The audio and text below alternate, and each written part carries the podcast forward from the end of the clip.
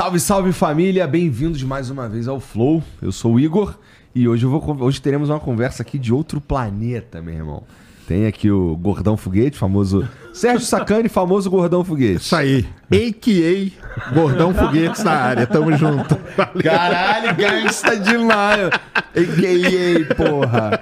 E tem o Schwarza também aqui. Um, é... Bom, se ele é o Gordão Foguete, tu é o quê? Sei lá, o Schwarzenegger é mais magro. o Schwarzenegger é fraco. Obrigado por virem aí. Obrigado por ajustarem o horário, inclusive. Tá? É, eu tenho uns compromissos aí de noite. É, bom, é, antes da gente começar, deixa eu falar aqui do patrocinador de hoje, que é a Insider, que é quem faz essa camisa que eu tô usando. E sabe o que é maluco? Nem foi intencional sair de casa com ela. Tá ligado? É só. Vou abrir meu armário e pegar uma Insider lá. Vocês manjam de Insider também, né? Oh, Tá aqui, muito. E a Tech Shirt. Tech t-shirt, tech t-shirt. performance Então, t-shirt. Toda vez que o Sérgio vem aqui, ele ganha um presente da Insider e hoje não seria diferente, cara. Toma aí. Beleza. Você. Valeu, Insider. Tamo junto. pra você também. Opa! Valeu. E, pô, e é isso, cara. A Tech T-Shirt, que nós aqui da mesa sabemos, é realmente um produto incrível, cara. A galera pergunta, pô, é maneiro isso daí de verdade e tal. Cara, se fosse ruim, se fosse ruim, eu realmente não usaria todo dia. Tem várias facilidades, várias características que são interessantes. É, uma das principais, na minha opinião, é o lance de você lavar, pendura no cabide, alguns minutinhos depois ela já tá seca e já tá pronta pra usar, amigão. Não tem aqui, não tem nem o estresse nem de passar. É, além do conforto térmico, é, tem essa característica dela evaporar rápido ali o, o- o- a água, o suor e tal. E, pô, é extremamente confortável, meu amigo. E, e tem uma parada. Sabe que a primeira camisa da Insider que eu usei na minha vida, que foi uma preta, ainda tá lá no meu armário e ela continua preta. Não desbota. Inacreditável, cara. É a camiseta que dilata o tempo. Que isso. Passa pra ela. Isso mesmo. E tem outras peças de roupa também. Não é só a camisa, não é só a camisa preta, como vocês estão vendo. É, tem roupa pra homem, roupa pra mulher, tem cueca, tem meia, tem undershirt, que é aquela que os caras usam por baixo da camisa de botão pra não ficar pizza. É, tem moletom, um moletom incrível.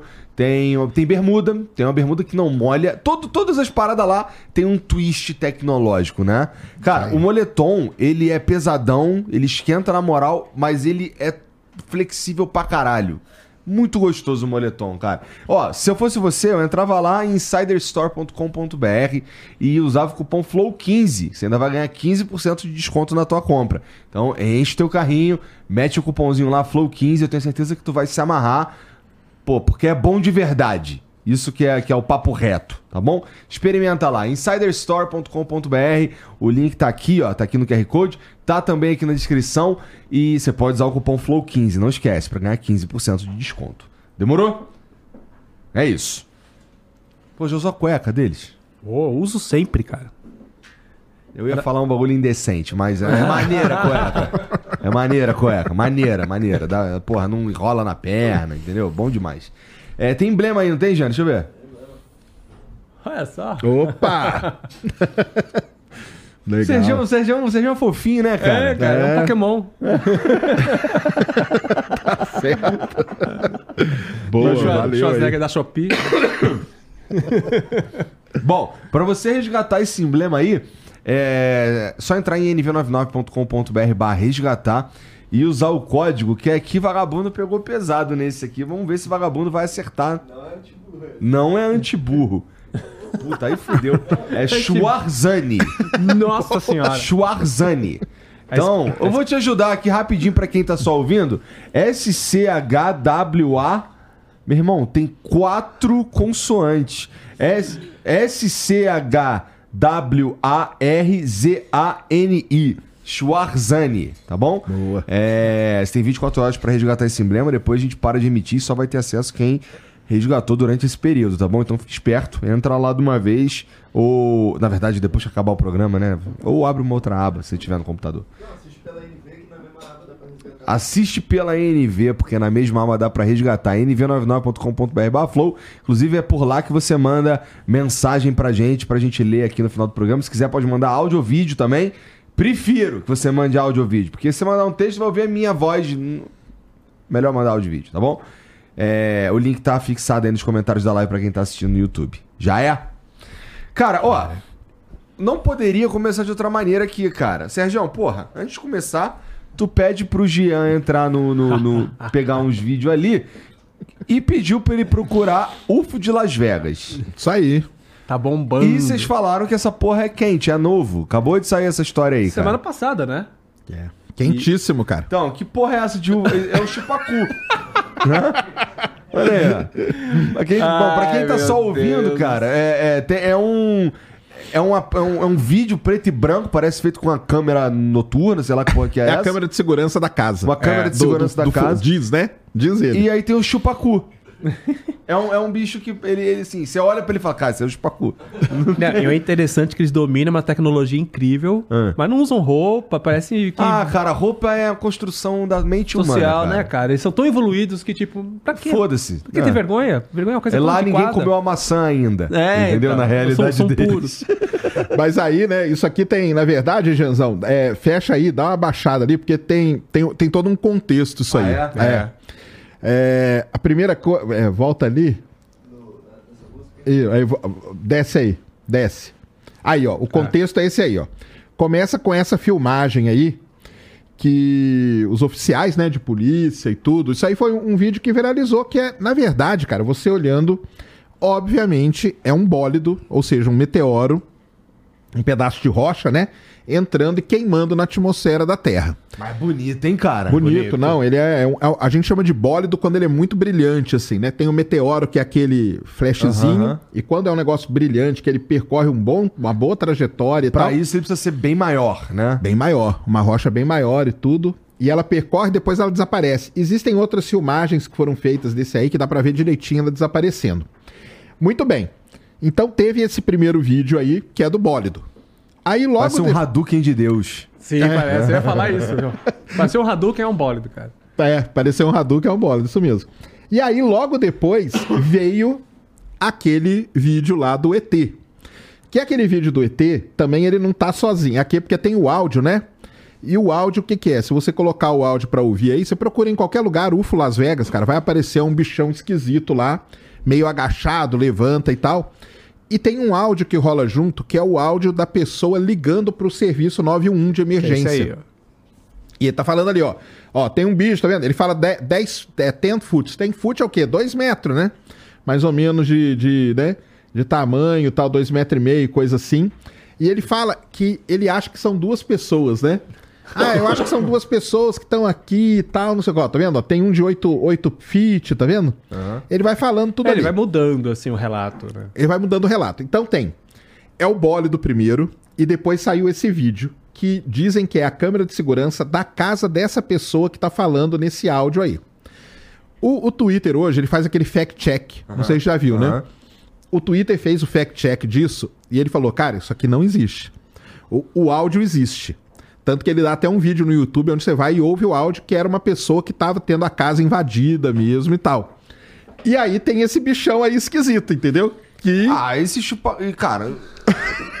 esse chupacu, ele tá muito artificial, assim. Muito, não né? tá? Isso, é cinematográfico demais, cara. Foi quando eu bati o olho nesse vídeo, eu falei, mano, é muito cinematográfico. E uma coisa interessante de falar desse vídeo é que quando o cara ligou pro 911, ele deu a descrição do bicho. E falou, ah, é um bicho que tem 2,5 metros, e meio a 3 metros, olhos muito grandes e brilhantes, né? E esse bicho tem um olho pequenininho, né, se for ver. Então nem bate com a descrição que o cara fez na chamada. Né? Então foi alguém no... Tik- Eu vi pela primeira vez no TikTok. Né? Foi alguém que pegou o hype do assunto, tipo, meteu esse vídeo que deve ter achado em algum lugar, casou com o áudio e viralizou. E agora as pessoas estão Viralizou, é. cara. Isso aí viralizou de uma maneira. De novo, de acreditar em, em- É. nesse vídeo. Muita gente acreditando, cara. Aí o, aí o pessoal veio falar comigo, eu falei, cara, eu sou da geração, cara, que viu no Fantástico, galera. Eu vi no Fantástico a autópsia de um ET, cara. Entendeu? Não é que eu vi na internet, na Deep Web, não. Passou no Fantástico, Eu horário nobre, domingo, você viu também, né? Um cagaço. Os caras abrindo o ET no Fantástico, que era tudo uma palhaçada. Você acha que eu vou acreditar nesse bichão esquisito? Não, e assim, parece. Vamos lá. Se isso for. Se isso for. Vamos, vamos pirar que esse vídeo é real. Ah, lá, vamos. Vamos lá. É, e tem esse bichão aí. Cara, a primeira coisa que eu penso é, porra, é, é, do jeito que, que- Olhando aqui assim, aquilo ali, parece que é um bicho assim, não, não parece ser uma, uma inteligência muito sinistra, Sim. né? Ah, capaz de viajar pelo cosmos e, e parar aqui na Terra por alguma razão. Parece um bicho assim, sei lá. Estimação dele. Parece um operário, um, É, um escravo. Um, um escravo, ou sei, alguma coisa nesse sentido, que, que, sei lá, que, tá, que tá aqui por alguma razão, tá ligado? Porra, é o quê? Os caras vieram aqui e droparam ele? Tipo, ah, meu irmão, você é muito chato. Ó, Pô, vai- mas droparam em Las Vegas, cara. Tá bom também, É, né? É, foi lá prisioneiro. cheirar um pó, né? É, ele cometeu algum crime no planeta Zion. o cu. Um bom lugar, de tô brincando. E ele tem um Mas- rabinho, né? Olha lá. Que bonitinho. Não, e aí tem algumas coisas. Vamos, vamos pirar igual o Igor disse, né? Tem Ah. algumas coisas pra gente analisar. A gente tava até falando, né? Por exemplo, a calma do cara falando no serviço. Se você ouvir o áudio, o cara não tá desesperado. Ele tá falando assim. Ó, tem alguém aqui. Cara, se você vê, imagina que você tá na sua casa, você vê um bicho desse na câmera de segurança, cara. Tem uma coisa, americano anda tudo armado. Primeira coisa, esse bicho aí já ia tomar ali um tiro de 12 no meio da fuça. e você ia ligar pra polícia e falar, ó, passa aqui que eu abati um negócio, só recolhe, entendeu? Será que ele tava, dando uma- tava se abaixando ali pra cagar e É? Olha lá. sei lá, Aí cara. se incomodou com a luz. Se incomodou. Não tem privacidade nem aqui nesse planeta maldito. É. E outra coisa, cara, a tranquilidade do cara falando. Se você vê um negócio desse no quintal da sua casa, cara. Foi, não, no meu vídeo eu, eu abordei esse tema lá, né? E eu levantei essa mesma questão. Tipo, mano, imagina, você tá no teu quintal e tem um ser de 3 metros, sabe? A poucos metros de você. Eu não ia nem conseguir pegar o celular, eu ia sair correndo de casa, bem longe, numa distância segura, que eu ligaria pro 911 e falava alguma coisa. Porque tem um bicho de 3 metros com olhos brilhantes no meu quintal. Cara, eu não ia, sabe, ter. Se eu pegasse uma arma, eu não ia ter coordenação pra tirar. Eu ia tirar na parede, cara, porque ia ficar apavorado. Um bicho parece um capeta no meu quintal, cara. Não, aí o cara liga, não, manda uma viatura aqui que tem um ser de 3 metros. É. Falando Ah, na maior calma. É. É. Então é. É complicado. Então é. mas tá, mas tá vira- viralizando, viu? Ou os americanos não se impressionam mais com nada. Chegou um momento que, ah, cansei, já vi tanta coisa. Transformers no cinema, não me impressiono mais com nada. É, tava perto da área 51, né? É, pô. É, Vieram não, visitar é os parentes. É uma das coisas que fala ali, né? Porque Las Vegas realmente é perto da área 51, É. né? Ali no- em Nevada, nos Estados Unidos, e aí. Então junta tudo, né? É assim que nasce uma conspiração, viu, galera? Sim. Cara, aquele, e aquele bólido que tava, que, que, que é do primeiro vídeo lá, é. Aquilo, é, provavelmente foi aquilo que motivou esse segundo vídeo aí do, do, do bichinho ali. Cara, é. Você bate o olho nessa porra, você sabe que é um bólido, por quê? Cara, por vários fatores. Primeiro que ele tá. Quando o que, o que entra na atmosfera da Terra ou é rocha ou é lixo espacial. Ou é ET? Ou ET. Ou- Isso aí, é verdade. Não podemos negar. Quando é lixo espacial entrando pela atmosfera, cara, normalmente ele se despedaça em vários pedacinhos, tá? Então é uma das características. E ele é muito mais lento, a velocidade dele entrando é muito mais lenta. O, o bólio ali tem várias coisas que dá, que dá essa certeza pra gente. Primeiro é a cor, meio esverdeada. Quando esses, essas rochas entram na atmosfera por causa do contato ali com o oxigênio, com, a- com os elementos químicos, o brilho é realmente meio esverdeado. A velocidade e a maneira como ele vai cruzando e depo- antes dele, dele apagar, ele dá uma explodida, que é normalmente o que acontece também. Que nem o Chelyabinsk, né? E, que ele foi riscando um céu que caiu na Rússia em 2013, né? 2013. Que foi um, tipo, um, um bólido que chegou perto de cair, ele deu uma explosão que clareou como se fosse de dia. Era à noite, né, que ele caiu. Não, ele caiu até de dia esse aí. Ah, Mas mesmo dia? assim ele brilhou Foi uma no luz céu. imensa, né, do Chelyabinsk. E chegou a cair uns pedaços dele no chão. Caiu. Porque geralmente eles se fragmentam, né, eles se no ar. Só que nesse caso caiu uns pedacinhos ainda, né? É. Que pegaram, levaram pra museu. Acho que tem um pedaço dele até aqui no Brasil. Tem, o pessoal tem aí. Esse aí deve ter sobrado um pedaço dele. Pelo, pelo tamanho e tudo, e como ali é região, não é mar, já é uma coisa boa, né? Deve ter caído no deserto ali, Nevada, que nós estamos falando. Então, muito provavelmente, daqui uns dias deve aparecer algum pedaço dele por aí. E aí a gente vai poder comprovar. Aí que- imagina. Não. Mas, porra, assim, o que foge isso daí e, e coloca essa pulga atrás da orelha de dos caras das redes sociais, basicamente, né?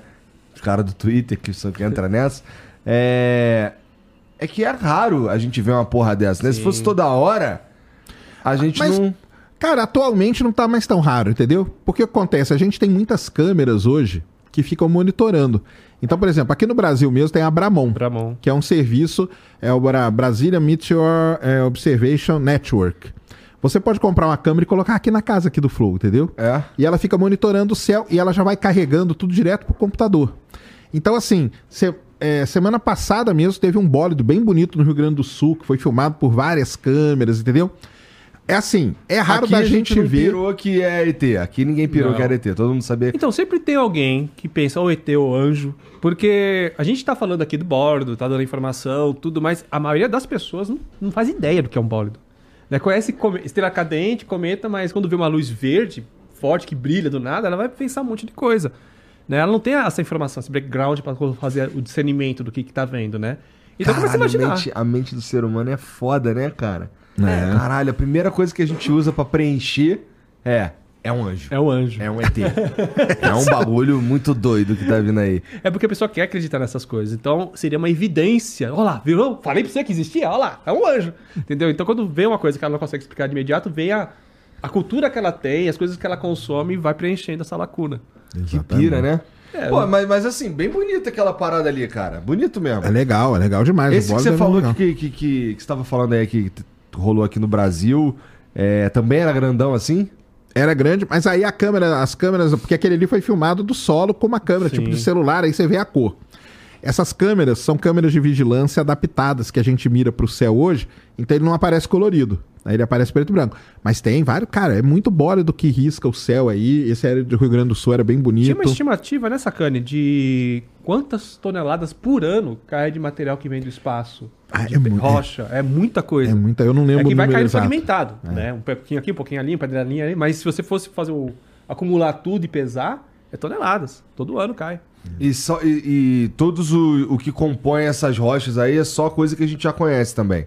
Só coisa que a gente conhece. Boa Metal. parte delas é, car- é- são carbonáceos que a gente fala, é, que é rocha carbonática que tem aqui na Terra, entendeu?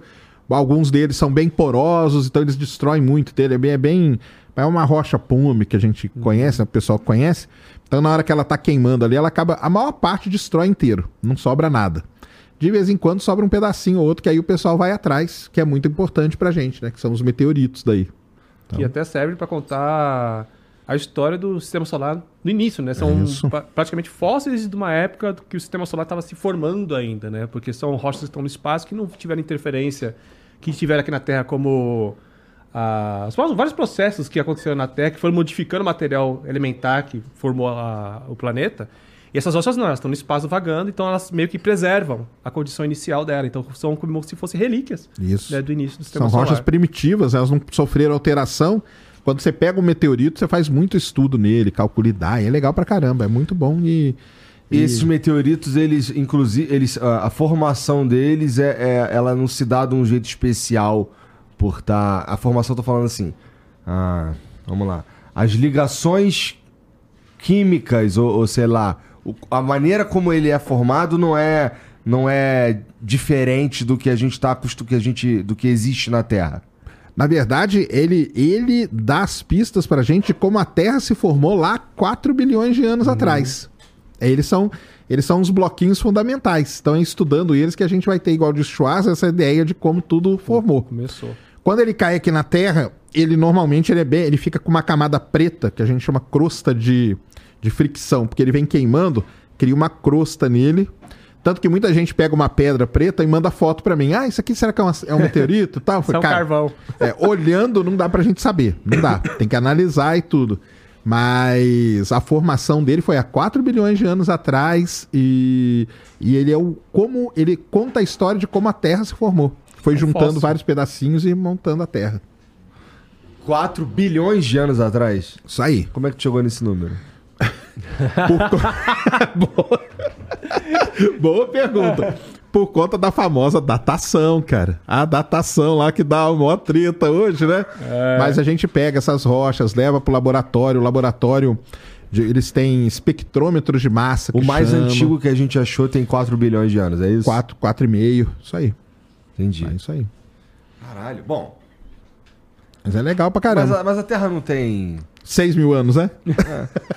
diz, diz uma galera que sim. Diz mas aí, tem. né? É, diz a lenda.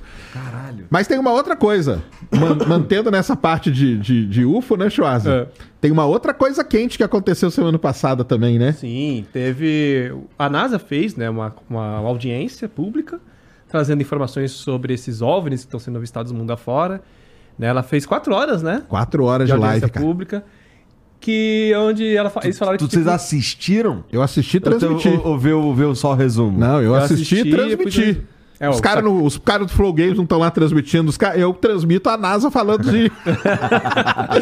Disco voador. Mas você transmitiu pelo Ciência Sem Fim? Não, foi, pelo, Pelos não, pelo. Ciência Sem Fim também passou. Ah. Transmitindo os dois. Foi legal. E aí, porque tá tendo todos esses avistamentos, os militares fazendo denúncias de que o governo americano tá escondendo OVNIs derrubados, né? Enfim. E não tá? Então, né? Existe um grande mistério por trás disso. Tem agora o David Grunch, É, Semana passada, esse cara aí. fez uma denúncia bomba. Ele falou que, tipo, Quem que é esse cara? Mas por que, que ele é importante? Por que, que as pessoas levam a ele sério? é um ex-militar que trabalhou no Pentágono, também no serviço de inteligência, e ele também. Bob traba- Lazar Style. Mais ou É, menos. Basicamente. E ele trabalhou nas- naquele mesmo segmento onde o Luiz Elizondo trabalhou, né? Que é o Luiz Elizondo. AITP, que é tipo, ele trabalha exatamente nessa parte do governo americano que fica estudando objetos estranhos que aparecem no céu, no espaço aéreo americano. Então ele tem propriedade, teria propriedade pra falar dessas coisas, né? Então ele fez uma denúncia, ele saiu do cargo dele agora em 2023, acho que em fevereiro, e colocou a boca no, no, no trombone. Tá falando um monte de coisa que os Estados Unidos pegou mais de 12 OVNIs que foram derrubados.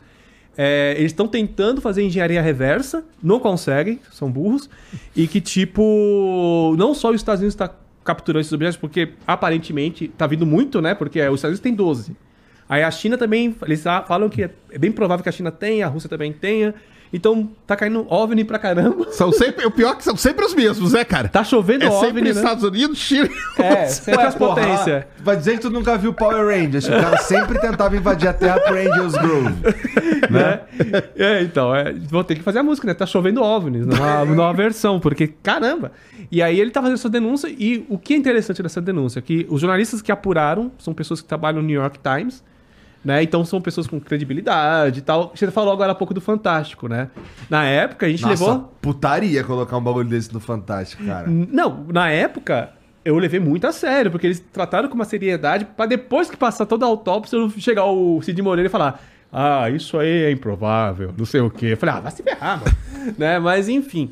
Então tem essa credibilidade por conta dos jornalistas envolvidos, né? pô, New York Times. O cara não tem porquê ele faz esse tipo de denúncia. Ele só tem a perder, na verdade. Porque tem toda a história dele como militar, as credenciais dele. Então ele teria muito mais a perder do que a ganhar.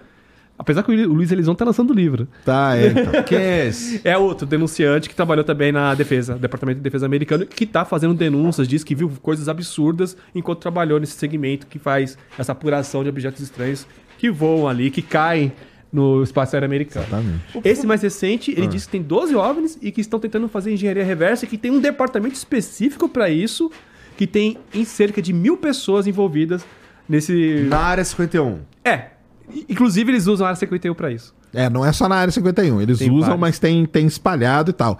E são assim, é, é coisa séria. O cara falou, fa- o cara fala seriamente Fala mesmo. seriamente. Ele foi em vários programas de TV lá nos Estados Unidos semana passada, falou e tal. Aí já Deve veio. no Joe Rogan também. De- Logo, com logo certeza vai, vai, é. no Joe Rogan. Ah, depois tem uma outra coisa a gente falar até do Joe Rogan também. Ah, Sim. E o. Mas aí o que acontece? No- nos Estados Unidos, o pessoal é, entender, né? Vamos tentar explicar. Os Estados Unidos ele tem, ele tem vários setores, digamos, de inteligência. Então ele tem o FBI é uma coisa, a CIA é outra coisa, as Forças Armadas é outra coisa e a NASA é outra coisa. Uma, um primeiro ponto: nenhum desses caras se falam entre eles.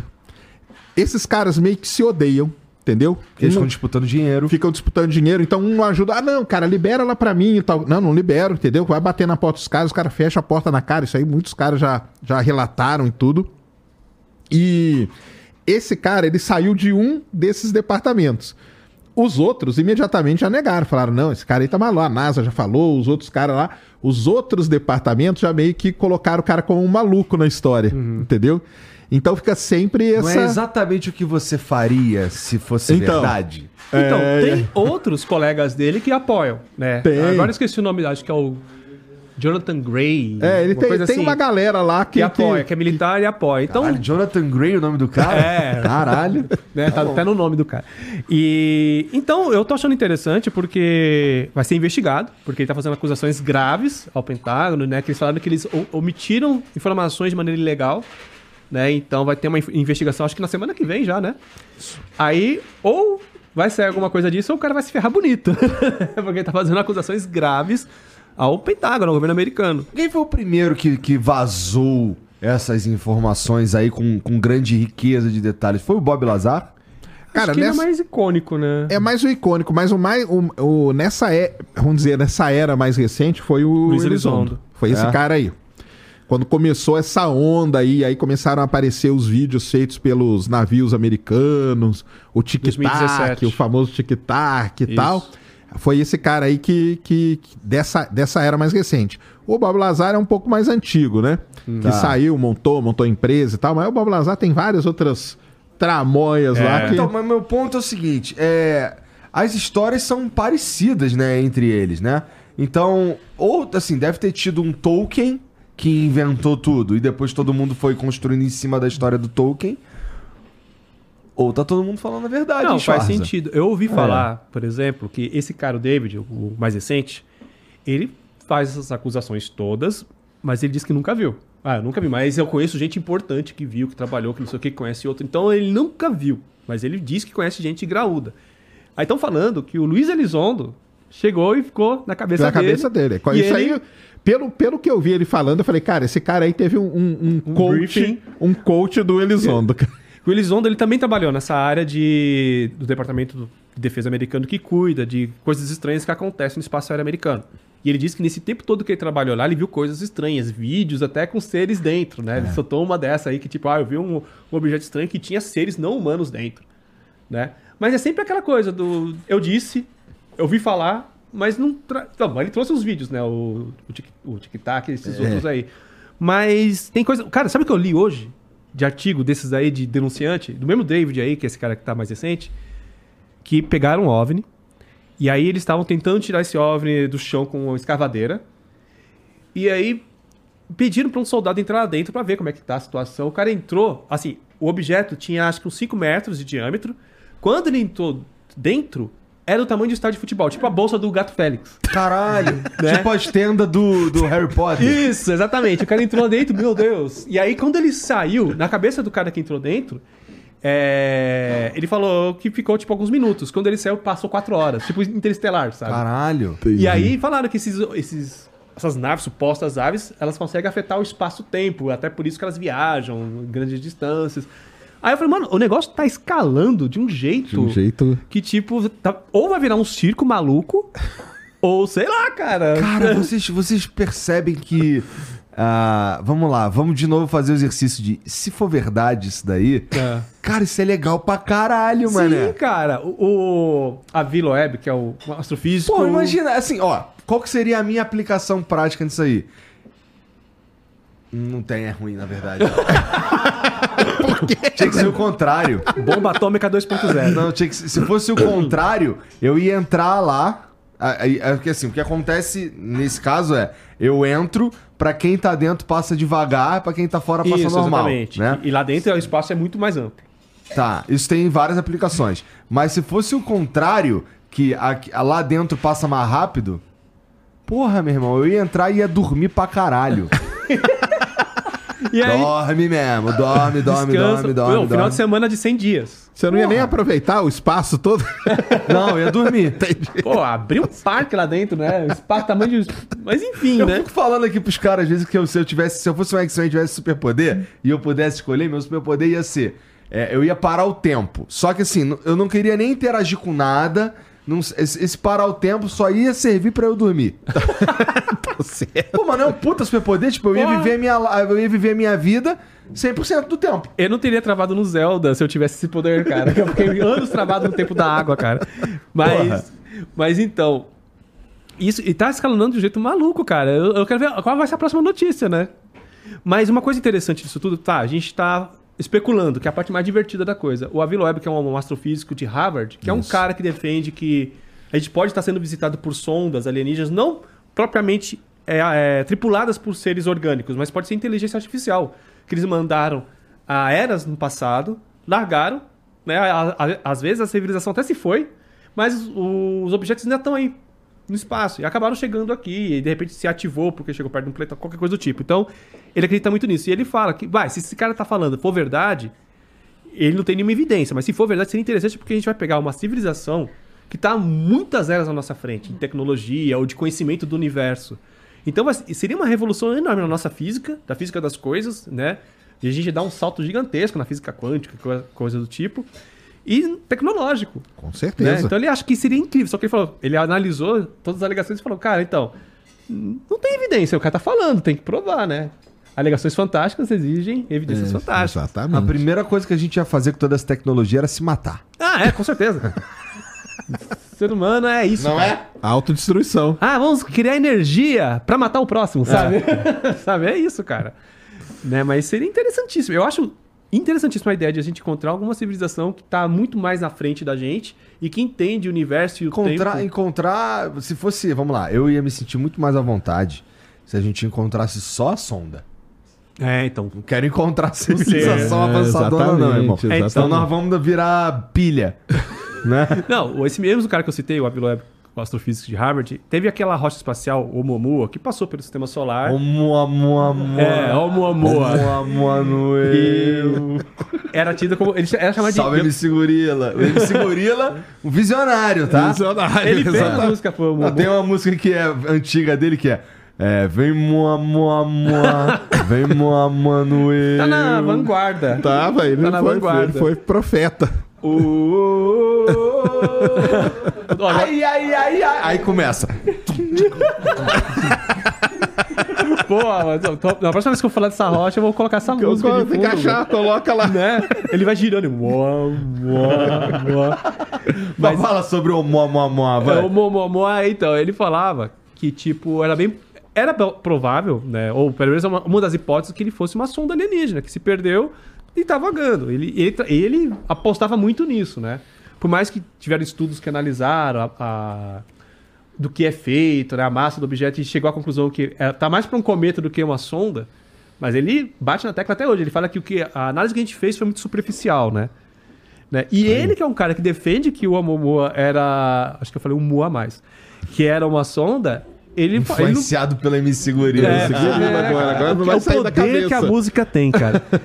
Mas ele tá com o pé atrás com esse cara. Sim. né? Ele tá com o pé atrás. Não, e ele é legal, por, qual- mas ele tem esse lado, né, dele, dele querer, ele, ele tem um projeto pra tentar, o Galileu. próximo que chegar, que chama Projeto Galileu, colocar câmeras de alta resolução e tal, não sei o quê. Ele não é muito fã desses negócios de relato, cara. Relato, ele fica meio... É evidência. Por causa disso aí. Então, uma coisa é o cara chegar lá, cara, e sair falando, entendeu? Ah, não, eu vi o cara que trabalha no outro setor, falou pra prima do fulano, do ciclano. Muito longe. É, Muito cara, longe. entendeu? Que tem uma nave assim. Aí é meio foda, cara. Essa parte de relato, ela é muito complicada, entendeu? Tanto que num dos negócios que a NASA fez lá aquele dia, do- da, da apresentação deles, é, o que eles falaram foi exatamente isso. A gente tem que ter uma maneira de meio que padronizar os relatos. Porque se sair nós três aqui, eu posso ver um negócio e falar, ah lá, eu vi uma bola laranja. Você, ah não, ela tem forma triangular. Você, ah não, ela tem forma de um quadrado. Acabou, cara. Já eu sou um pouco é daltônico, já ia ter é, diferença no nosso relato. problema de cor e tudo. Então, então eles falaram, a gente tem que ter uma maneira de. Ah, aí o pessoal fala assim, pô, mas o cara é piloto, cara, dá a força aérea. Cara, o cara é piloto, a função dele é pilotar bem o avião. Ele não tem que conhecer o que tem em volta dele. Por isso que a NASA lá montou esse comitê justamente para poder. Uma das coisas é essa aí, é tentar padronizar os relatos e aí a gente vai poder usar. Porque o Aviloeb e vários outros falam assim, cara, eu não quero saber de relato. Porque relato, pra mim, tem muita coisa. E traz a- a prova. tem, tem o viés da pessoa, tem no que ela acredita, tem na maneira que ela viu, entendeu? Tem o cara do lado. Pode ser que a pessoa nem viu nada e falou só porque o outro viu também. Então, ele- eu não quero esse negócio de relato, entendeu? Então tem O toda problema essa... da ufologia eu- é que eles, eles dão muita pilha pra meias verdades. Sabe? Eles pegam lá. Vai, vi- tive um avistamento de alguma coisa estranha no céu. Ponto. Isso aconteceu. Aí vem alguém e corrobora co- com uma afirmação fantástica, que nesse cara teve o bólido lá em Las Vegas e outro cara falou que teve um bicho de 3 metros no quintal dele. Que a gente não sabe se é verdade ou não, se o cara tá aproveitando o hype pra ganhar notoriedade. Aí os ufólogos se apegam nessa parte mais fantástica, né? Tipo, teve o bólido, que é a parte real da coisa, e a minha verdade é o ser no quintal, que não tem evidência. E eles ficam nessa coisa de tipo, ah, mas você é muito cético. E é, é, é, aí Né? começa a xingar a Por gente que, de que ele cético. Por que, Não, que ele tá, mentiria? né, cara, aquele, aquele vídeo ali, eu não sou um cientista. Eu não sou. Sei lá, eu não sou. Porra, deixa eu pensar aqui. Um técnico de porra nenhuma. Eu vejo aquele vídeo e ele fala, cara, isso aí tá, tá, meio, tá meio videogame esse bicho aí. Tem videogame que faz melhor. Tem videogame que faz melhor, isso aí. Sim. Então, pô, parece, parece. E o e assim, cara, a escolha do bicho. O bicho é um chupacu, É, cara. cara. Então, assim, porra, bota um bicho imponente. Você nem imagina entendeu? isso dirigindo uma nave, cara. Então, Né? no máximo, ele foi. E, cara, caiu da nave, porque ele tava, sei lá, limpando a nave pelo lado de fora, daí ele caiu. Você- Ele tá é o ligado? alimento dos alienígenas, cara. É, cara. Vai ver que é, né? É uma outra raça, é a raça que é usada pra alimentar a Eles raça iam comer principal. ele, é. ele escapou ali, mano. O que não muda o fato de ser, de, de caso, se não fosse o videogame, de ser um alien, né? Aham. Então, de qualquer maneira, seria. é, não- ou seja, o que eu quero dizer é, eu não excluiria a possibilidade de, de encontrar um bicho muito escroto. Porque pode ser a comida deles que, sei lá, Sim, que escapou. ca- escapou, sei lá. Compartimento, né? Abriu e caiu sem querer. Caralho, olha a gente pirando aqui. cara. E, pô, Mas é. isso, mas é isso que o Schwartz falou, cara. Como que as coisas rapidamente elas podem escalonar. Escalo- é, Escalona rap- é muito rápido, cara. Ah, é o cara que viu o bólido. O cara na sequência. O cara teve um- uma presença de espírito também que vamos, né, dizer que foi sensacional, né, cara? Ele viu a filmagem do bólido, na hora ele já pá, soltou em cima. Tipo, bagulho que ele já tinha feito. já tinha feito. É. Cara, já tá meio que. Na hora que aparecer aqui em Las Vegas um bólido, cara, eu já vou Já jogar. isso aqui. Já vou jogar o zap em cima, entendeu? Ah, é a sede por like, cara. É, exatamente. Né? O cara já É. escolhe o segmento dele. Ah, meu segmento vai ser UFO. então já fica ali nas notícias. Opa, já tem aqui isso aqui no gatilho. Já mete, cara. Por aí. Ô, pô, você falou aí mais cedo sobre a possibilidade de encontrar de- das sondas, tá ligado? E eu, e eu gostei dessa, dessa ideia aí, porque o universo, Sérgio, segundo você mesmo, e segundo, a- eh, segundo você mesmo que você afirma segundo o James Webb, ou sei lá quem, a puta que eu pariu, tem o quê? Quase 14 bilhões de anos, não é? Isso aí. Então, é. Porra, é muito tempo pra caralho mesmo. Significa que dá tempo da- de surgir uma civilização, é, florescer, chegar, ultrapassar tecnologicamente o momento que a gente tá vivendo e desaparecer, Sim. né? Tranquilamente. Plausível, total. E lá do outro lado, que a gente não consegue enxergar em porra nenhuma, né? Tá bom. Então imagina que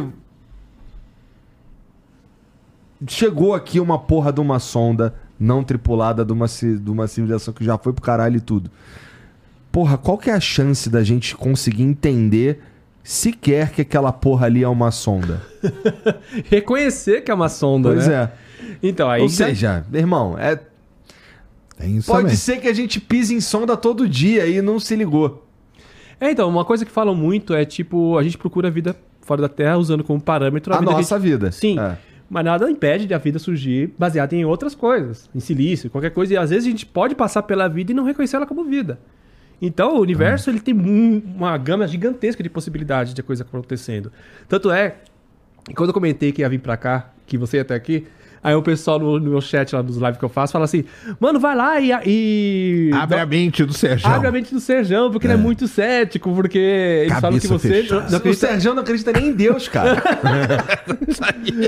Então, ah, eu sou agnóstico, né? Eu fui em cima do muro.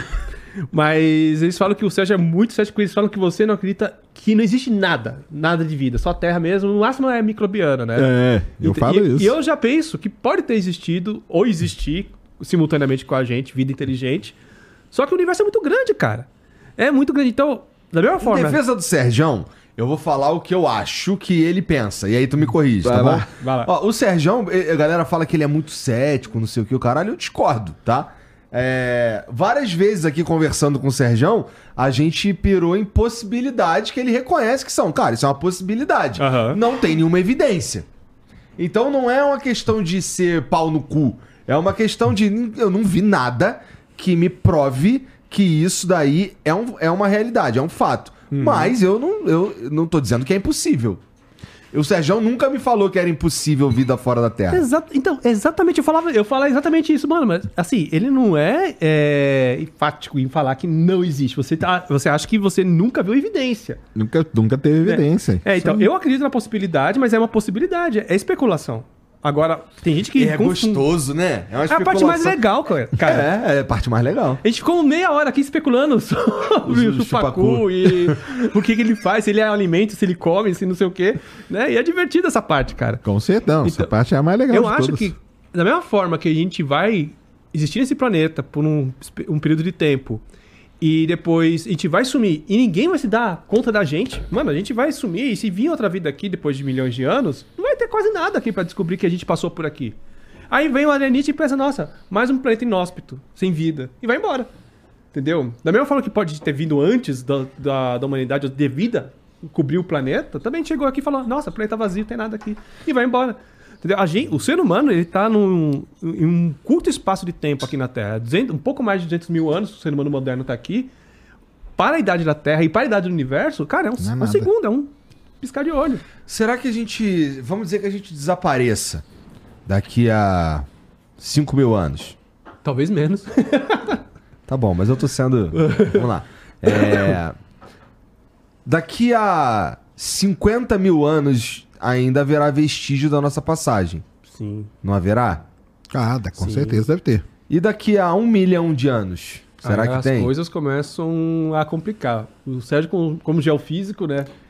É, se a Terra de continuar, é, continuar se transformando e tudo, a tendência é ir apagando Até porque a mesmo. superfície ela vai se movendo Vai se e vai se movendo, cobrindo vai e vai enterrando coisas, né? Exatamente. E aí, e aí é precisar de um. De vir alguém aqui fazer um trabalho arqueológico para encontrar Sim. traços. Igual né? a gente faz com os dinossauros, Igual a gente faz com os dinossauros, isso aí. É. Quanto tempo tem o. o- o- quanto, a- qual que é a idade do sistema solar? 4,5 bi. Tá. Então dá. Então, caralho, muito tempo. Então quer dizer muito. que é possível que, que tenha existido uma civilização no sistema solar, surgiu, floresceu e desapareceu, e, e, e os traços também desapareceram, e a gente ia precisar fazer um trabalho arqueológico para ver se encontra alguma coisa. Isso é, isso é uma. É o dá que pra nós dizer tam- que é possível. É o que nós estamos fazendo em Marte, na verdade, cara. Sim. Em Marte nós estamos fazendo exatamente isso. Até Vênus, que hoje é um planeta muito quente, né? Que ele tem um efeito estufa absurdo, lá é 400 graus a superfície, né? Sabe por que, que lá tem um efeito estufa absurdo? Por quê? Porque a civilização de lá fudeu com Vênus. Olha aí. Era igualzinho a Terra. É, É, aí, mano, muita gente fala isso. Vênus é, É? parecido, assim, o tamanho, a Sim. gravidade, o É caralho. igual. bem parecido com a É irmão Terra. gêmeo da Terra. E tem estudos que falam que há 3 ou 4 bilhões de anos atrás ele tinha. Ele era era bem parecido. E aconteceu alguma coisa no passado que alterou tudo e Qual é agora. a temperatura média de Vênus? Assim, hoje é foda. 500. É, né? Hoje, hoje... Não, Tá. Vênus hoje não dá. É 500 Não dá. graus na superfície e 90 vezes a pressão atmosférica. Aí se tiver vida Então, em ou Vênus, você seria- morre esmagado ou tor torrado. Pelo menos que seja o Goku. Só que tem uma camada de nuvens em Vênus, a mais ou menos 50 quilômetros de altura, que é uma atmosfera, que é igual na Terra, e é 20 graus. Então muita gente fala que se, por exemplo, se houver vida em Vênus, muito provavelmente existe vida Tá nessa camada de nuvens. Voltando uma a vida dizer. muito... É, uma, uma Pode vida vida microbiana, também, né? coisa assim, Sim. é isso aí. E vida como a gente conhece. Como a gente vida, né? conhece, como a gente conhece, porque os elementos estão lá e tudo, tem todas, tem muita água, tem muita tudo que a gente conhece para a vida existir tá ali. Ah, tem as luas de Júpiter, de Saturno, que também são bem convidativas à vida, né? Isso. Encélado, Europa, né? Que tem condições para ter vida. né? Eles, eles têm- são luas que em cima são crostas de gelo e abaixo são um oceano, sabe? E que são tem uma temperatura agradável para a vida Tem desenvolver. temperatura boa, tem muitos sais minerais, que é interessante, É. tem tudo que a vida precisa. Mas o que você estava falando do serviço de arqueologia é o que a gente está fazendo em Marte hoje com os rovers, cara. A gente está lá procurando vestígios de vida antiga, porque Marte, embora hoje seja um deserto gelado, há 3 bilhões de anos atrás ele tinha oceano, rio, tinha as condições para a vida existir. Então nós estamos lá hoje procurando o quê? Fósseis de se teve vida. Será que não tem um vestígio, igual você falou? Nós estamos lá com os roverzinhos procurando. É isso. Se a pessoa se encontra, cara. Isso aí vai ser a, essa vai ser a grande Um descoberta. machado Não, se- fossilizado. cara, então, se encontra um bagulho desse, qual que você acha que é a reação dos seres humanos aqui na Terra? A gente Ah. para de se matar, porque, ó, aqueles caras lá se mataram, irmão. Ou vai se matar mais. Do Harley Bop, do cometa? Não, por exemplo, se a gente encontra esse machado fossilizado em Marte, Ah. se a gente encontra é, seres humanoides fossilizados em Marte, o caralho, significa que. é, ou vestígios de, um- de um- de uma civilização, caralho, não sei o quê. A gente descobre que é possível surgir e desaparecer. Sim. Assim, as pessoas, os cientistas, qual que é a parada? Se você perguntar ali pro. Se você for um- conversar com uma pessoa normal na rua, que tá vivendo a vida dela, que tá trabalhando pra sobreviver e o caralho, não sei o quê, não é um pensamento que é comum ou que é frequente na cabeça delas, é que a humanidade vai desaparecer um dia. Não. Tá ligado? Totalmente fora É da assim, realidade. é- Isso é coisa que vocês estão pensando aí, entendeu? Vocês que são cientistas aí, que, porra, pira nessas porra. É, o cara normal não tá pensando nessa porra. Será que passa a ser um pensamento mainstream? Que, ah, olha, é possível que. ah, Ó, a gente vai se destruir se continuar nesse caminho aí, ó. E aí a gente começa a ter um movimento mais pró-ecologia, mais pró-economia verde, pró essas porra aí. E, e porque a gente viu de fato que dá pra morrer? Olha, o lance de Marte, cedo como ele é, já inspira a gente nesse assunto. Porque a gente pensa, ó, olha como a Terra é perfeita pra gente. Porque se a gente for tentar migrar pra Marte. Marte. caralho, Schwarza. É? Vagabundo tá cagando e andando pra essa porra, cara. Vagabundo tá, ah, meu irmão, aí, ó, pô, tô poluindo pra caralho aqui, sabe o que eu vou fazer? Eu não vou parar de poluir, não. Eu vou te dar, pra você que não polui, eu vou te dar um, um dinheiro aí pra tu comprar meu carbono, tá ligado? Porra, a gente tá foda-se isso daí, na É, então, e a quer cultura dinheiro. pop tentou alertar a gente várias vezes, né? Planeta dos Macacos é sobre isso. Basicamente, o plot twist do Planeta dos Ma- dos Macacos é isso, né? Tipo, nossa, mas esse planeta aqui era a Terra, era a civilização que foi destruída e agora os macacos tomaram. Então, só que as pessoas. É que as pessoas são muito imediatistas, elas não pensam muito a longo prazo, né? Tipo, ela não vai pensar na manhã, ela quer saber se ela vai pagar a conta do mês. É, e no total estamos falando de um- umas centenas, pelo menos, de anos É, aí, então, né? Se não acontecer nenhum cataclisma nuclear, né? Centenas de anos. Agora, nesse lance aí de encontrar, assim, muito provavelmente o que nós vamos encontrar são mi coisas microbianas lá É. embaixo e tal. Mas vamos supor que encontre um vestígio de uma civilização. Vamos pirar aí. É a melhor parte. Ele é muito cético A maneira- mesmo, então. né, cara? Como que o cidadão médio pode ser afetado com isso imediatamente, cara? Depende da maneira como alguns setores vão tratar isso. Por exemplo, como que o setor religioso vai tratar isso? Que essa galera ouve muito, né? Vai em igreja, e ouve ou o pastor, ou o padre, o que que seja. Acho que o catolicismo manda bem nesse sentido. Eles vão adaptar, porque eles estão adaptando já há muito tempo. Então, é, esse aqui é o negócio. Se, se, por exemplo, a religião vai ser um fator. Porque tem muita religião que fala que não, o ser humano é único por conta porque é especial e tal. Se descobre outro, como que eles vão receber esse impacto e como que eles vão passar isso pra Exatamente. frente? Então, isso aí pode ter um- uma coisa muito grande na, Religião. na, na religião. A religião. Não, ontem mesmo eu recebi um comentário de um cara que era contra a coisa de alienígena, que duvida. Não, isso aí é tudo lorota, né? E aí ele falou assim, porque Deus fez o homem à sua semelhança. E Deus não é um bicho com um olho gigante e três chifres na cabeça. Por que, que esse Deus fez esse cara? Não, Deus, o ser humano é inspira- inspirado nas feições do- de Deus. Então já quebra, sabe? O cara já não aceita. Só que o catolicismo, desde sempre, eles vão adaptando, né? Que nem Big Bang. Né? É, que, né? que, eles, que teve. Eles conseguiram, eles conseguiram fazer uma ponte naquela coisa toda de haja luz, do que está escrito em Gênesis, né? Então foi a grande expansão, né? Então eles vão fazendo essas pontes. Então, o catolicismo se adapta. Agora tem outros que são menos flexíveis. Né? Algumas religiões que são menos flexíveis. Aí não sei como é que seria a aceitação. E aí eu acho que impacta o cara, o, a população média, igual você estava falando. Daí o cara que tá andando ali na rua, domingo ele vai na igreja, no, no que for lá, no Vai surgir dele. igreja ET. Então, vão surgir novas religiões, isso aí é certeza. absoluta, entendeu? E como que isso vai ser tratado, aí pode afetar a vida da pessoa. Aí pode ser que dê um tique, né, também. Falou, pô, lá todo mundo morreu, cara, vamos cuidar daqui e tal. É, Ou não, gente- vamos todo mundo se matar. A gente, teve, a gente teve a Ilha de Páscoa que não ensinou nada pra ninguém, né? tipo, tinha uma civilização na Ilha de Páscoa, eles acabaram com todos os mantimentos que tinham lá, construindo estátuas pros deuses deles, morreram de fome, sumiram. E, tipo, tá lá como um exemplo, ó, se a gente usar todos os recursos, vai acontecer a mesma coisa que aconteceu com Ilha de Páscoa, a gente caga. Quero pagar meus boletos e dane-se. É isso, cara. Toma é, carbono na atmosfera. É, Toma. dale. Eu vou deixar de andar com a minha moto por causa de Marte? Tá lá na casa do chapéu? Que dane-se, cara. É por Caralho. aí mesmo. É, então eu também, eu também fico pensando, eu fico pensando basicamente quando a gente começa esse tipo de conversa, eu fico pirando nos efeitos práticos na, do dia a dia das pessoas normais, né? E esse lance do- das religiões é, é- acho que é o primeiro impacto mesmo. É, quando, é onde daria a primeira merda. Podia dar histeria, né? Umas coisas Com sérias que certeza. poderiam surgir. Né? Culturalmente, cara, ia ser um boom de filme de ET, cara. Nossa, ia ser um boom de filme de jogo de. Apesar que já tem, mas ia ser demais, cara. Aí, Né? Ah, a galera ia aproveitar muito, cara. Ia ser um hype assim pra se surfar, Mano, você não faz ideia. Lembra daquele moleque que falava que tinha nascido em Marte? Claro. Não.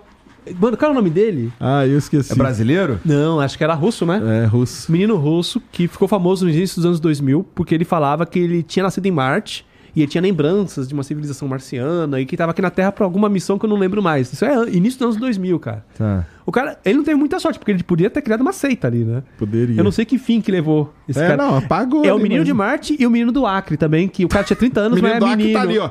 Acriano ali, ó. eu perguntei pra ele se ele conhecia o menino do Acre. Mano, o menino do Acre é um cara de 30 anos que ainda é menino.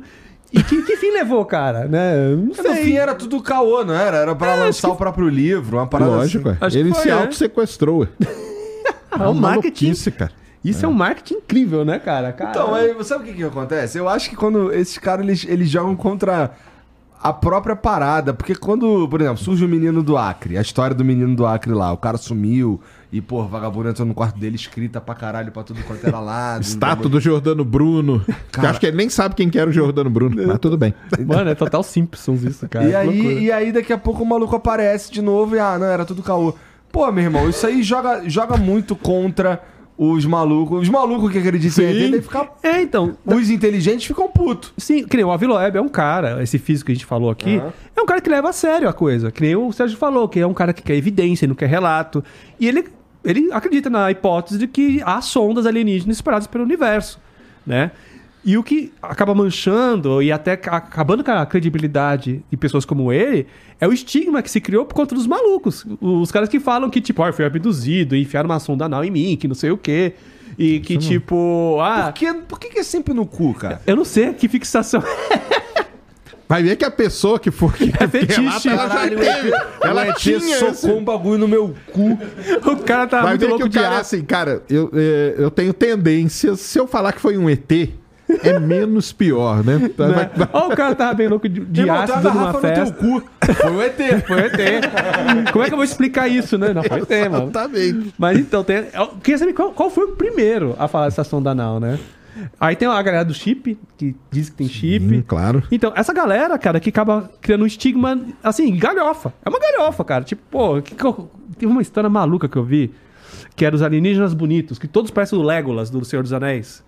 Que É, qual é o nome desse, dessa raça? Arcturiano, eu acho, Arcturianos, né? né? Que são de os Orion, bonitos. né? É. E, cara, Eu não acredito, mas manja tudo. Ah, né, cara, o sei de tudo, cara. é- o Sacani Sei de é... Você era um fólogo, né, cara? Claro. Pode É. procurar aí, gente. Arcturianos. Vai ver a foto dele. Ele parece mesmo. Parece é, uns- é o Legolas, né? É, o Legolas. E aí que eles... aí que eles levam você... Eles pegam você... Não, isso daí não, pô. Não, esse é o clássico, o cabeçudo. Não, aqui, ó. Ali, Ali, ó. ó. Tá vendo? Tem um loirinho ali, ó. Tem ali no canto também. É, esse de cima aí. Esse aí. Eu, Aí eu- tem vários tipos, né? Tem, é. tem o Não, mas reptiliano. aí tá aí, ó. errado. É, esse aí. E os Pleiadianos, que vem Tem do planeta PlayStation. Pleiadianos. Pleiadianos que vem de Pleiades, Arcturianos vem de Arcturus. Ai, ai, mano. E aí é uma galera com essa roupa de paquita aí que chega, te leva pra nave. E aí fazem você transar com seres é, híbridos, né? Então é uma mulher com tentáculos, com cinco teta. E os caras vão fazendo esses relatos, cara. Não, e aí eu tava lá com essa alienígena, que falava inglês perfeitamente, todos eles falam inglês. Aí vai vendo uma galhofa, cara. Então não tem como você levar o assunto a sério. Quando eu, eu trago um- algum artigo do Avilweb que fala de vida fora da Terra, a pessoa fala, ah, lá vem o Schwarzofólogo, né? né? Porque virou galhofa. Porque surgem esses assuntos de cara que, é, que leva a sonda anal por aí, e aí a- o assunto em si vira galhofa, vira pé de credibilidade. Tu vai falar que a Operação Prato é mentira. Operação Prato Foi é a- controvérsia, hein, cara? Foi, foi arquivado, né? Não foi classificado agora como. Cara, tem uma história. Ah. Eu tava conversando, eu conversei com um cara que é ufólogo. E aí ele tava. Edson falando- Boaventura. É, com o Edson. Ah, Grande esse Edson. É. Tô amigo dele agora. Aê. Salve, Edson. É. bem? Tamo, tamo de bem. Sabe como, é que, sabe como é que o Edson surgiu, cara? Assim, é, na internet. 2019, a gente tava fazendo Flow, é, e eu recebi um e-mail do filho dele. O filho dele mandou um e-mail. Cara, se procurar, eu tenho esse e-mail até hoje. É, falando que o pai dele era um, um- que é um, um grande ufólogo, que, pô, tá em revista, tá em não sei o que, o caralho. Aí eu falei pro moleque, cara, que isso aqui deve ser interessante trocar ideia com esse cara aqui. Arrumou o cara assim, pá, não sei o que, mas tá bom, vai, chama aí.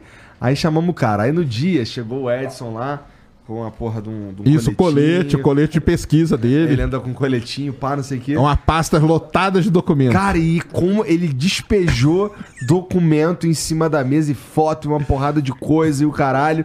E eu fiquei, caralho. Aí depois o Edson foi, foi aparecendo nos programas e tal. Eu fiquei, caralho, o cara. Vagabundo quer mesmo ouvir o que esse cara tá falando. E, e assim, ele fala uns bagulho que, assim, eles são no mínimo. Eles são. Puta, é foda, né? Porque o que eu vou falar agora vai descredibilizar completamente o cara. Mas assim, é, entretém o que ele tá falando ali, tá ligado? Sim. E porra, é, teve uma que ele falou e essa foi engraçada. Que ele ligando e falando assim, cara, pô, eu ligo pros caras lá da, da aeronáutica lá falando da operação, tipo, sei lá, artigo no 52, por exemplo. Pô, não, pô, mas cadê, pô? Você, sabe, cadê, o, cadê o documento aí, número 52, com não sei o quê? Aí os caras, pô, aí os caras não querem me dar, pô. Os caras não querem me dar a porra do, do documento número 52. Aí eu fico pensando, imagina o cara que tá recebendo a ligação do Edson, assim, porra de documento 52, irmão. Irmão, não tem não isso daí, cara. Não tô ligado o que, que é o documento 52. Aí É sobre o quê? Porra, você tá escondendo, porra, porra do documento 52. Aí, não, não irmão, não, não tô não, pô.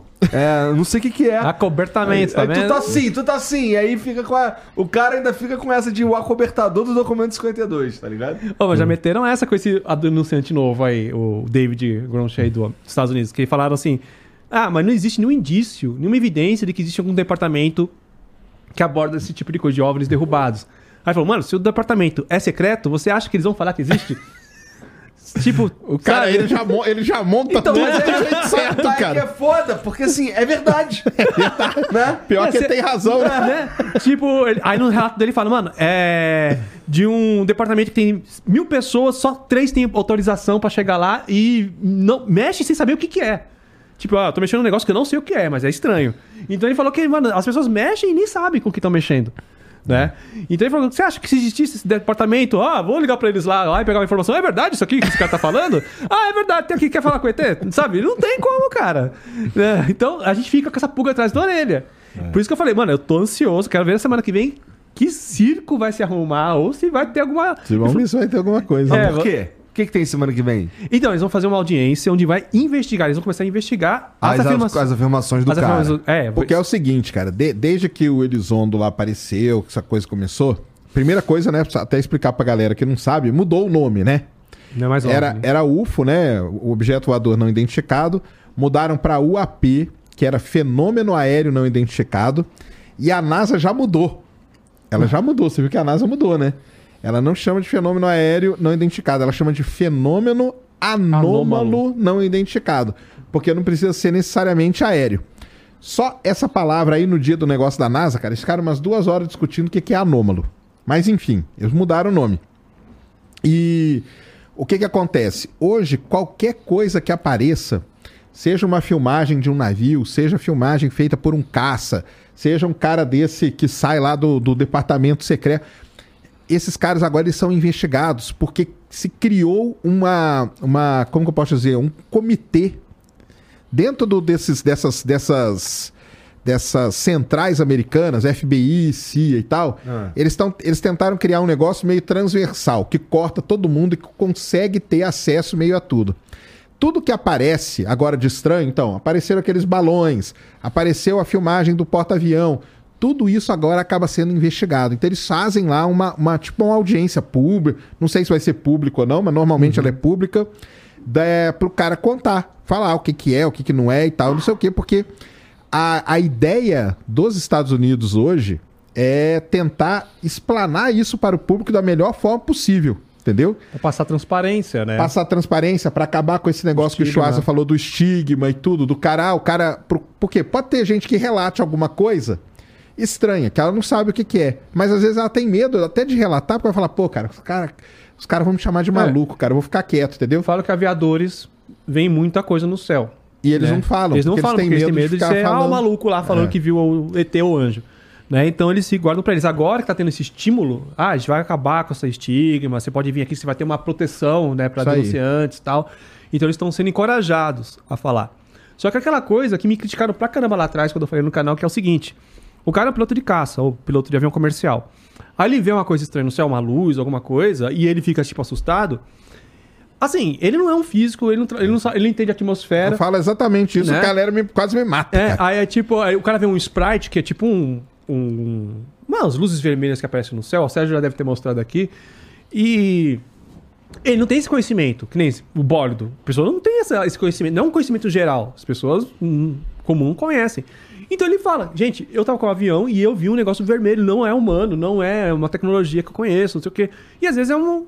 Se ele fosse um cara que entendesse da atmosfera, ele ia falar, não, isso é um sprite, é um fenômeno atmosférico comum.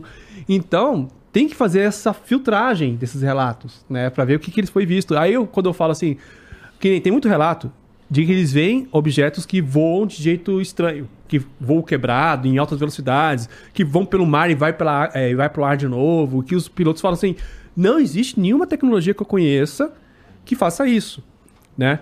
Aí eu falei, gente, um piloto tá indo num avião em alta velocidade. E às vezes a noção dele espacial, né, em relação a outro objeto, pode ser confundida. Porque ele está vindo em alta velocidade, o objeto está vindo em alta velocidade também, e às vezes você pensa que o negócio está mais rápido do que ele realmente é. Entendeu? Tem, às vezes, é, leituras equivocadas dos instrumentos. Então, tem várias coisas que a gente tem que apurar com outros especialistas. Aí, quando eu falo num vídeo que, ah, mas o físico, ele. O, o piloto, ele não é físico, ele não entende de física, né? A galera quer me matar. Caramba, o cara trabalhou, estudou pra caramba pra pilotar um caça, e vem você, esse bosta aí, falar que o cara não mancha de física. Aí eu falo, o cara estudou pra pilotar o avião, Pilotar cara. o não avião. para observar o céu, entendeu? Observar o céu eu manjo muito mais do que o piloto. Exato. Só que a galera, né? o- A galera quer matar. O, o piloto é o Albert Einstein, né? Exatamente. Então, né, nesse, nesse, nesse esquema que tá montado hoje nos Estados Unidos, até mesmo, cara, pra meio que parar de aparecer esses caras que saem falando qualquer coisa. Entendeu? Oportunistas, né? Então vamos que jogar o cara, o cara aqui. o Chupacu aí, É. é oportunista, cara. Vamos colocar. É que aquele cara ali não vai acontecer nada com ele, porque ele foi lá um cara né, que aproveitou. Mas um cara que sai falando que, cara, eu trabalhei no departamento oficial do Estado. Então vem aqui, cara. Vai sentar aqui, nós vamos ver que história é essa. Entendeu? Até mesmo pra, se algum outro tiver tendo uma ideia de Semelhante. sair falando coisa assim, sem, sem prova, sem nada, o cara pensa, pô, cara, Então, esse que não é o ponto. Sérgio. O, esse cara, o David Grant, que fez esse último, é, essa última denúncia, toda a denúncia dele passou por um protocolo do Pentágono quando você vai fazer algum tipo de denúncia. Esse protocolo, ele passa pelo Pentágono, eles, eles leem toda a denúncia para ver se está dentro da conformidade padrão deles e liberam. Ah, então, você pode fazer essa denúncia. Eles liberam a denúncia. Então, o Pentágono sabia do conteúdo que Sim. o cara ia fazer e deixou assim mesmo. Aí eu penso, mano, pra que o Pentágono ia liberar o cara pra falar essas coisas? Né? Tipo, é uma coisa que ia acabar com a credibilidade do próprio Pentágono, do governo, e ia virar uma galhofa total. Ou eles estão. Isso é o que você tá pensando, cara. Porque se liga. Imagina que tem um. Ele já falou, falou pro cara lá desse departamento, falou assim, irmão, vou fazer uma denúncia. Aí o maluco falou, pô, daquela parada lá. Aí ele falou, pô, viado, é daquela parada lá. Aí o maluco, irmão, tô doido pra falar esse bagulho pros outros também, mané. Mas é o seguinte, ó, tu manda pra cá, tá ligado? Eu vou dar aquela carimbada ali e vão passar essa porra batido. Já é? Aí o maluco vai falar. Aí o maluco, demorou. Pô, Obrigado. Aí quando saiu a denúncia, os caras do Pentágono, caralho, quem foi o filho da puta que autorizou essa porra dessa denúncia? Mas ó, seguinte, ó, faz a egípcia. Pode ser, né? tipo, é o bode expiatório, E né? bem que é, lá- é bem, é bem o jeito mesmo pra ter acontecido. Eu não duvido. Ai, ai. Cara, melhor explicação, cara. É isso, cara. Mas, mano, Você tá assumindo que o Pentágono o dia inteiro olhou aquela porra e falou: ah, hum, isso aqui é bom a causar, foda-se, deixa esse merda falar. Mas. né? Vamos ver, né? Vamos ver no que, que vai dar isso, né? Porque o cara foi permitido que ele falasse essas coisas, né? Aí vamos ver, né? No que, que vai dar essa investigação. Isso é interessante, porque significa que existem denúncias que não podem ser feitas, teoricamente, então. Sim, e tem um- uma. é, como é que se fala, por exemplo? Tem assuntos que eles não podem por conta de segurança de Estado, de segurança do país. Então tem coisas que eles avaliam. aqui Assuntos pode- estratégicos. É, estratégico, então isso aqui não. Para os nossos os russos, né, não ficarem sabendo, então não, não passa. Eles viram a denúncia do cara Fala, não, pode falar. De repente eles cagaram, né? Tipo, ah, maluco, pode deixar. Só que ruim que gera ruído.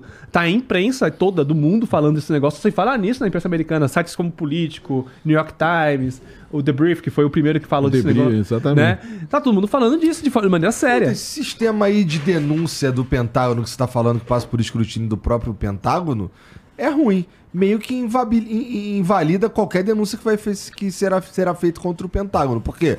Só são feitas denúncias Que contra o permitem. Pentágono quando eles permitem. Então é tudo galhofa. Então, acho que tem- teria como você fazer denúncia off, só que eu acho que quando passa, eu acho que esse David, ele quis mostrar assim, gente, ó, eu estou fazendo as claras. Ele quis colocar uma, tipo, uma credibilidade É. naquilo que ele tava falando. Ele, ó, ele fez o passou- contrário, na minha opinião. Então, né? Porque aí ele fala, gente, ó, eu não tô, eu tô aqui falando um assunto sério, não tô sendo um outside, né? Eu tô aqui. Só que ó, vamos ver se ele vai sustentar, né? É Isso que eu quero ver. O que, que vai dar? Porque, que nem eu falei, o cara já tem a vida feita, cara. Né? Ele, tá- ele lutou no Afeganistão, é o herói de guerra e não sei o quê. E, tipo, pra que, que ele tá fazendo isso, mano? Pô, o Luiz Elizondo fez a cabeça do cara mesmo? Eu acho que fez. Ó, eu Cenas do próximo capítulo. Eu sei o que, que o Sérgio pensa, mas o que, que você pensa do, do Bob Lazar? Cara, eu não conhecia muito o trabalho dele, até eu fa- é, fazer um vídeo. Aí fui pesquisar. E eu vi que, tipo, os lugares que ele falou que estudou e trabalhou não batem, assim, o ano. Tipo, ah, no ano em 86 eu tava não sei aonde. Aí você vai olhar lá no registro, não, ele não tava lá. Aí eu... Mas ele também fala: apagaram meus registros. Fuderam, tipo. eu- Ah, mas é que nem o cara falou também. Ah, mas não existe nenhum departamento que fala disso. Ah, mas se existisse, eles não iam falar.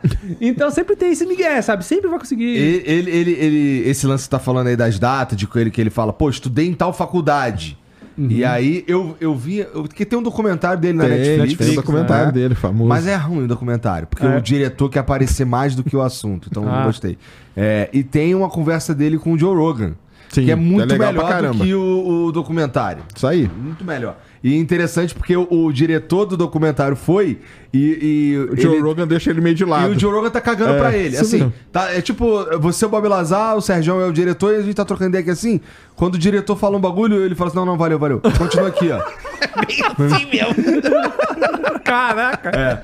E assim, é. E aí ele fala, pô, tem uma. Ele leva lá, não, ó, tá vendo essa foto aqui? Essa foto aqui é. Esses caras aqui, ó. É todos os caras que tá lá no documento lá que se formou no ano que eu tô falando que me formei e meu nome não tá lá. Hum. Tá ligado? Aí tu fica, caralho. Ó, trabalhei na lanchonete X, ó, essa foto aqui, ó. Eu com os caras da lanchonete X aqui, ó. Que, pô, nessa data aqui, tá lá, mas marcando que os caras na carteira de trabalho deles, tá todo mundo lá, o meu não tá. Mas ele cita nomes? Não, é porque a defesa do Bob Lazar é o seguinte, cara, que foram e alteraram todos os, todos os registros, apagaram Quando vários, ele entrou na parada, né? apagaram vários e alteraram outros, justamente pra ele, é o que, né, a Não, e defesa sabe o que dele. é foda? Pra ele, apare, para ele pa- parecer como se ele é um maluco, entendeu? E, E- pode acontecer. Eu não duvido que isso. Sabe, dá pra acontecer isso. Isso que é bizarro, né? Tipo, eu sou. Eu, tenho, eu procuro ser bem cético em relação a isso, mas a gente sabe que governos fazem esse tipo de coisa. Né? A gente sabe. Entendeu? Então, não, eu fico. Mas pra com- mim, o mais, o mais espetacular no bagulho que o, que o Bob Lazar fala é o lance da, do trabalho que ele, que ele desempenhava lá, né? Que era uma engenharia reversa num Sim. motor... Antigravidade. verdade, É, num bagulho antigravidade. É um motor mesmo, né? Que o máximo que eles tinham conseguido fazer em 50 anos era fazer ele reagir a alguma coisa, né? Não tinha conseguido entender como ele funcionava e aí fudeu. E é o que o denunciante atual tá falando também. Que, tanto é que estão até trazendo de volta o Bob Lazar, falando, nossa, então ele tava Mas é por isso, que eu, por isso que eu fiz aquela pergunta lá no começo: quem foi o primeiro cara? Quem foi o Tolkien disso aí tudo? Pode ter sido, o Bob Lazar pode ter sido o cara que incentivou. né, assim. Porque se todo mundo fala a mesma coisa, ou tá todo mundo falando a verdade, ou tá todo mundo baseado no primeiro. É o que tá o que. É isso aí. Então, o que me deixa assim é que eu vejo muita gente graúda falando desse negócio, sabe? É político. E assim, a- a- tem gente que falava assim, ah, é, é um tipo de assunto que fica orbitando mais na, na- nos- entre os republicanos, que é a direita americana, né? Que é um assunto- porque às vezes eles conseguem ganhar voto usando o lado emotivo, as pessoas gostam desse assunto e vão acabar. O Trump falava que quando ele virasse presidente, ele ia, Ele ia abrir tudo, né? abrir tudo. Vou abrir todos os documentos. É, vou E não mostrar. abriu por quê? Não abriu, ele levou pra casa. Você não Ele viu levou pra que ele levou casa. as caixas, tudo documento pra casa. Tava tudo no banheiro Tudo dele. no banheiro. E tinha caixa que ele viajava com ela debaixo do banheiro. Ah, ele não deu tempo de ler tudo. Era muita coisa. Às vezes colocar num Kindle, qualquer coisa do tipo, mas enfim. Então, e não é. E pior que não é. Nesse caso novo do David aí, tem gente democrata. Que tá Tem- tem gente todo investigando falando, e é. quer que seja investigado. Então é uma coisa que não tem partido mais. Então isso que eu fico com a pulga atrás da orelha. Tipo, cara, é um surto. Tá todo mundo maluco, sabe? E a Área 51, ela, ela é, da, é do, do Exército, não é da NASA. Não. E você tava falando que esses departamentos, eles meio que trabalham isolados uns dos outros, né? Sim. Sim. Então, vamos lá. Da última vez que a gente conversou, quer dizer, toda vez que a gente discute esse assunto, você fala, cara, não tem motivo nenhum pra NASA esconder isso aí. Porque tudo que a NASA quer é encontrar É isso aí grana. pra ter mais financiamento e conseguir e- e fazer o que eles querem. Que é, tipo, Grana infinita. pe- Eles gostariam muito que, que encontrasse alguma coisa pra poder porta- ter uma justificativa pra receber Claro. dinheiro, né? Imagina ali, cara, a NASA, a NASA com as Forças Armadas. O, o orçamento da NASA é 20 bi. O orçamento das Forças Armadas é 800 bi. É a mesma coisa você ter num time um cara que ganha um salário mínimo e o Neymar que ganha 30 milhões, cara. Aham. Você vai tocar a bola pro Neymar? Não vai, né? Então, é a mesma coisa. E aí, e aí, é, nesse sentido, com as Forças Armadas recebendo essa grana aí, o caralho, elas não têm esse incentivo aí que você falou, tá ligado? Que a NASA teria. Então, Sérgio, fazendo um exercício aqui. De, de, de 0 a 10. Sendo 10 é fato. E 0 é causada máxima. Onde que tu acha que tá. Assim, deixando o teu sentimento falar, Sérgio. Beleza, vamos lá. Onde é que tá essa história aí do, da área do, do Bob Lazar? Ah, não, do Bob Lazar? É. Do Bob Lazar, pra mim, é zero, cara. É? É. Agora, desse cara aí, eu dou um 2 pra ele. Ó, pros caras que vão lá no meu canal Eu falar que você é dois. hipercético, isso é uma grande evolução. Eu dou, pra, pro- pra esse cara de agora, eu dou um 2. Olha aí, gente, ó. Mas é- tá Olha vendo? só, hein? O Sérgio deu, deu um- dois. uma chance de possibilidade um desse cara tá falando. esse- é, cara, folclore. É, dois é, é folclore. É um 2, é um 2 pro cara. O Bob Lazar não. O Bob Lazar tem Quem várias sabe? outras coisas. Olha tramóias que ele já fez e um monte de coisa e tal, cara. E é um cara assim que, cara, mesmo ele falando tudo que ele falou, você quase nem ouve falar desse cara também, cara. É um negócio. Pô, pra quê, né, cara? Pra que que vai expor? tu- Pô, se fosse pra ganhar uma baita de uma notoriedade, virar um senador americano, usar isso. Aham. Mas, cara, pra- Que tem alguns que fazem isso, né? tem, né? Tem. Tem. Mas aí não fica, o cara sumiu e esse assunto meio sumiu. Ele tava meio sumido. Quando o Joe Rogan chamou ele, né? Ele tava. Né, tinha limbo. lançado o documentário que deu essa coisa aí, o pessoal ficou, criticou. O Joe Rogan chamou ele pra dar uma levantada, porque o Joe Rogan é um cara que gosta Ele muito. adora sabe? essa porra. Adora, Adora. essa- adora uma, uma teoria da conspiração. Adora, não, é e meio adora antivax. E adora ET. É. Não, mas é fascinante mesmo. Por Não, isso que- é. por isso que muita galera se aproveita. Porque, cara, é assim. é, a gente tá falando de um tipo de seres que estão no universo que, em primeiro lugar, mostrar que a gente não tá sozinho. Segundo, o que, que eles sabem a mais que a gente? O que, que eles poderiam trazer pra gente pra, em quesito de tecnologia, de filosofia, de conhecimento? Então, é uma coisa fascinante. E a gente cresceu. Eu, um dos primeiros filmes que eu vi na minha infância foi o Extraterrestre. Vi é, Contatos Imediatos de Terceiro Grau. Então eu cresci com essa coisa, sabe? Cocum, com os velhinhos lá. Então, cara, é um negócio que tá tão forte na nossa cultura, Sim. sabe? Que Qual que, fascina. é, qual que é aquele lá que é uma história que acontece no, no Alasca? Na Alaska? Que tem, um, que tem, tem uma coruja que. Ah. Não, não, acho que é contato imediato de algum lugar também. É uma parada assim, que é um filme que é, é, é uma, uma, uma família, acho que uma, uma mulher e os filhos vão morar, acho que no Alasca. E aí lá eles têm, tem um. Todo mundo relata uns pesadelos meio sinistro e tal. E, É o contato de quarto, né? Ah. É o depois do- é o quarto, é isso aí. Ah, tá. Eu ouvi falar, mas não assisti. E é maneiro esse filme, cara. É Não, essa, essa linha do contato, é o contato melhor de terceiro grau, de quarto grau, isso aí são O que, legais. que é um contato de terceiro grau? Ah, cara, aí sim. Porque é o seguinte, né? então vamos lá, pa- para o lado ufológico. O que, que é o primeiro grau? Qu- Quantos graus tem? o pessoal classifica até 9 graus, cara, Nossa! tá? Sendo o nono você ter experiência. Então, quando, quando o cara chega e fala da sonda anal, isso aí é um contato de nono grau. Tá, quando quando chegou a ter uma experiência um bagulho no teu Í- cu. íntimo até demais. íntimo né? demais e tudo. É um cruzo alienígena. tá. tá. Cara, então vai começa a evoluir. O primeiro grau, você vê só tipo uma luz, uma coisa assim. O segundo grau, você já vê alguma coisa que você consegue determinar uma forma e não sei o quê. O terceiro grau, quando aquela coisa que você viu, ela já pousa e já sai alguma coisa. Porra! É. E, Porra, Ou você é vê o algum ser e tal. É, o terceiro, né? É, o filme é isso, né? É. Ele pousa naquela montanha lá. pousa, tal, não sei o quê. O quarto é quando você começa a ter algum tipo de interação, seja através de sonhos, seja através de telepatia e tudo. Eu acho que o quinto é quando você entra na nave, e, mas aí não, não tem ainda muito, muito contato físico, não. É só um rolê, é o Uber. É, aí a partir do sexto em diante é que o negócio começa a ficar Aí o sério. Sexto é o date. Isso aí. O sétimo ele te pagou uma cerveja. Uma cerveja, isso aí. O oitavo ele O te levou Campari, pro o quarto. Campari no oitavo. E no nono, E no sapeca sapeca lelé. fábrica de aí, é híbrido. mais ou menos essa, é mais ou menos essa gradação. A escala. Muito bem explicado pelo Igor aí. Ai, ai. Entendi, entendi. Cara, eu não sabia que tinha é, até o nono. Tem. Você pega aí os- o, pessoal que estuda ufologia, tem até o É nono grau. basicamente a narrativa de um cara entrando na nave. É. Em capítulos, assim. É porque quando você pega, quando você entrevista alguém, né, que viu, você tem que começar a perguntar, mas você viu só? Ah, não, pousou. Pousou. Mas você chegou a ver se tinha alguma criatura? Ah, não, eu vi sim. Você chegou, entrou na nave? Ah, entrei. Então o cara vai evoluindo ali nos graus, entendeu? E aí, você teve contato com o C? Não, tive sim. Aí tem, acho que. pagou uma cerveja? Pagou a cerveja, exatamente. E aí sapecou ali, né? Aí você já pronto. Fermentado em Plutão, né, cara?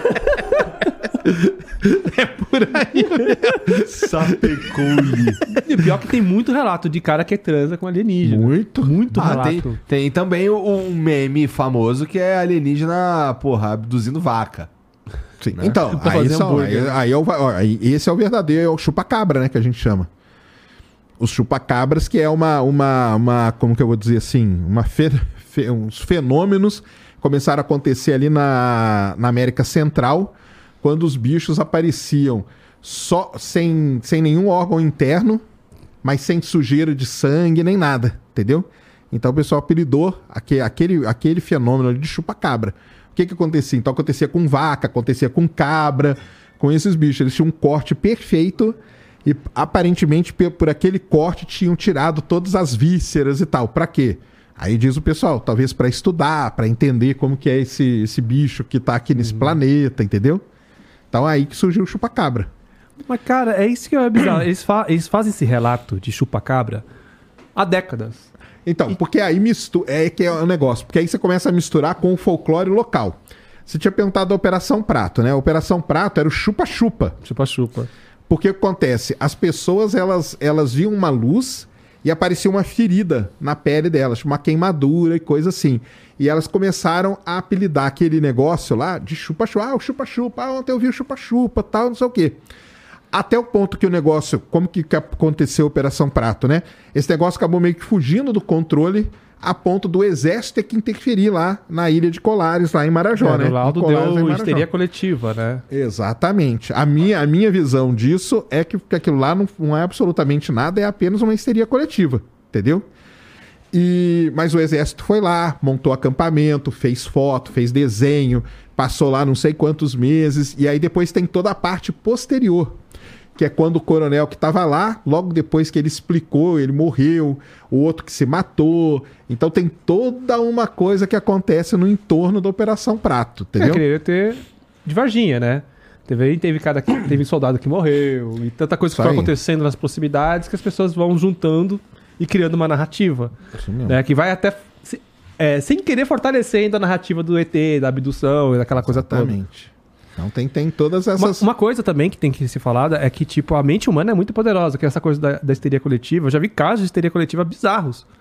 Tipo, tem a noite da dança, que eu esqueci que país, não sei se foi na França. Eu sei que tinha duas pessoas dançando numa praça, e aí não tinha motivo aparente, né? E algumas pessoas começaram a se estimular e começaram a dançar junto. Chegou uma hora que tinha uma galera dançando. E ninguém sabia o motivo, só que foi virando uma histeria coletiva. E eles passaram dias dançando e pa- pararam quando ficaram exaustos. Eles ficaram exaustos, alguns desmaiaram. E não sabiam o motivo. Então isso é um tipo de histeria. Harlem Shake. Cara, isso aí é a coisa mais fácil você fazer. Qualquer um pode fazer isso na rua da sua casa É. agora. Chega na rua, fica olhando pro céu e fala: Olha lá, cara. Caramba! Olha- caramba, olha que coisa. Você vai ver, cara, que vai passar uns 10 minutos, vai começar a juntar gente do seu lado. E vai começar a olhar e falar: caramba, pior que é mesmo, cara. Mesmo que você não esteja vendo Nada. absolutamente nada, as pessoas vão começar a olhar e vão começar a concordar com o que você tá falando. Cara, isso aí é um exercício. O pessoal fazia isso de pegadinha. Lembra as pegadinhas? O pessoal fazia isso, depois falava, cara, não tem nada ali, o pessoal ia embora.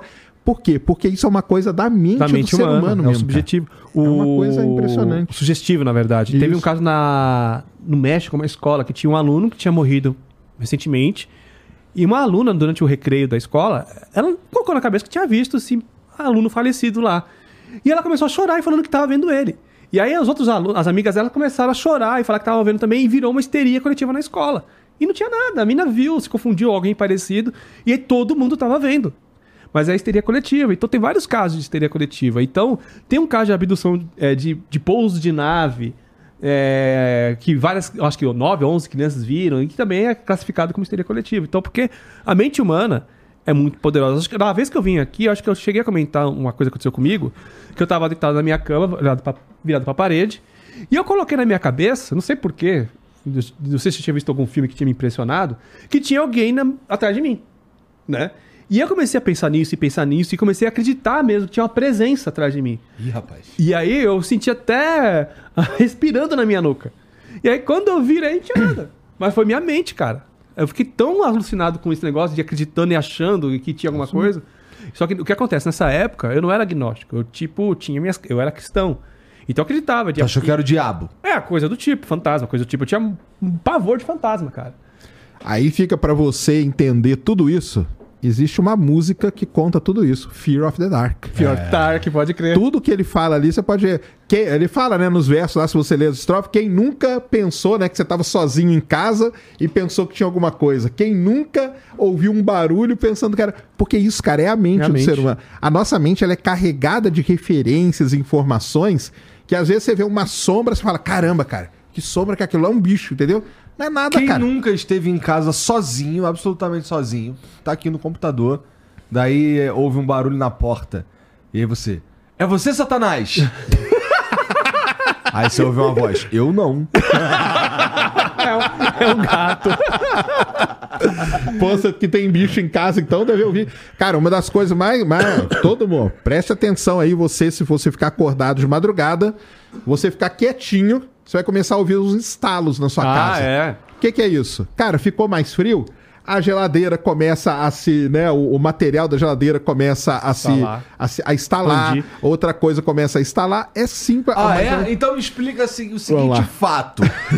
fato, porque assim, ninguém me contou não, aconteceu comigo e eu não tava maluco. Ah, Que eu, no dia seguinte eu fui conferir e tava, tinha dado merda mesmo. Vamos lá. Estava eu. Já manja essa história. Eu tava deitado, era uma sexta-feira. Eu, eu dava aula. Não, era quinta-feira de noite. E eu, da- eu, eu dava aula. O único dia que eu não dava aula era sexta-feira. Eu dava aula de segunda a quinta e depois sábado. É, e domingo também não dava.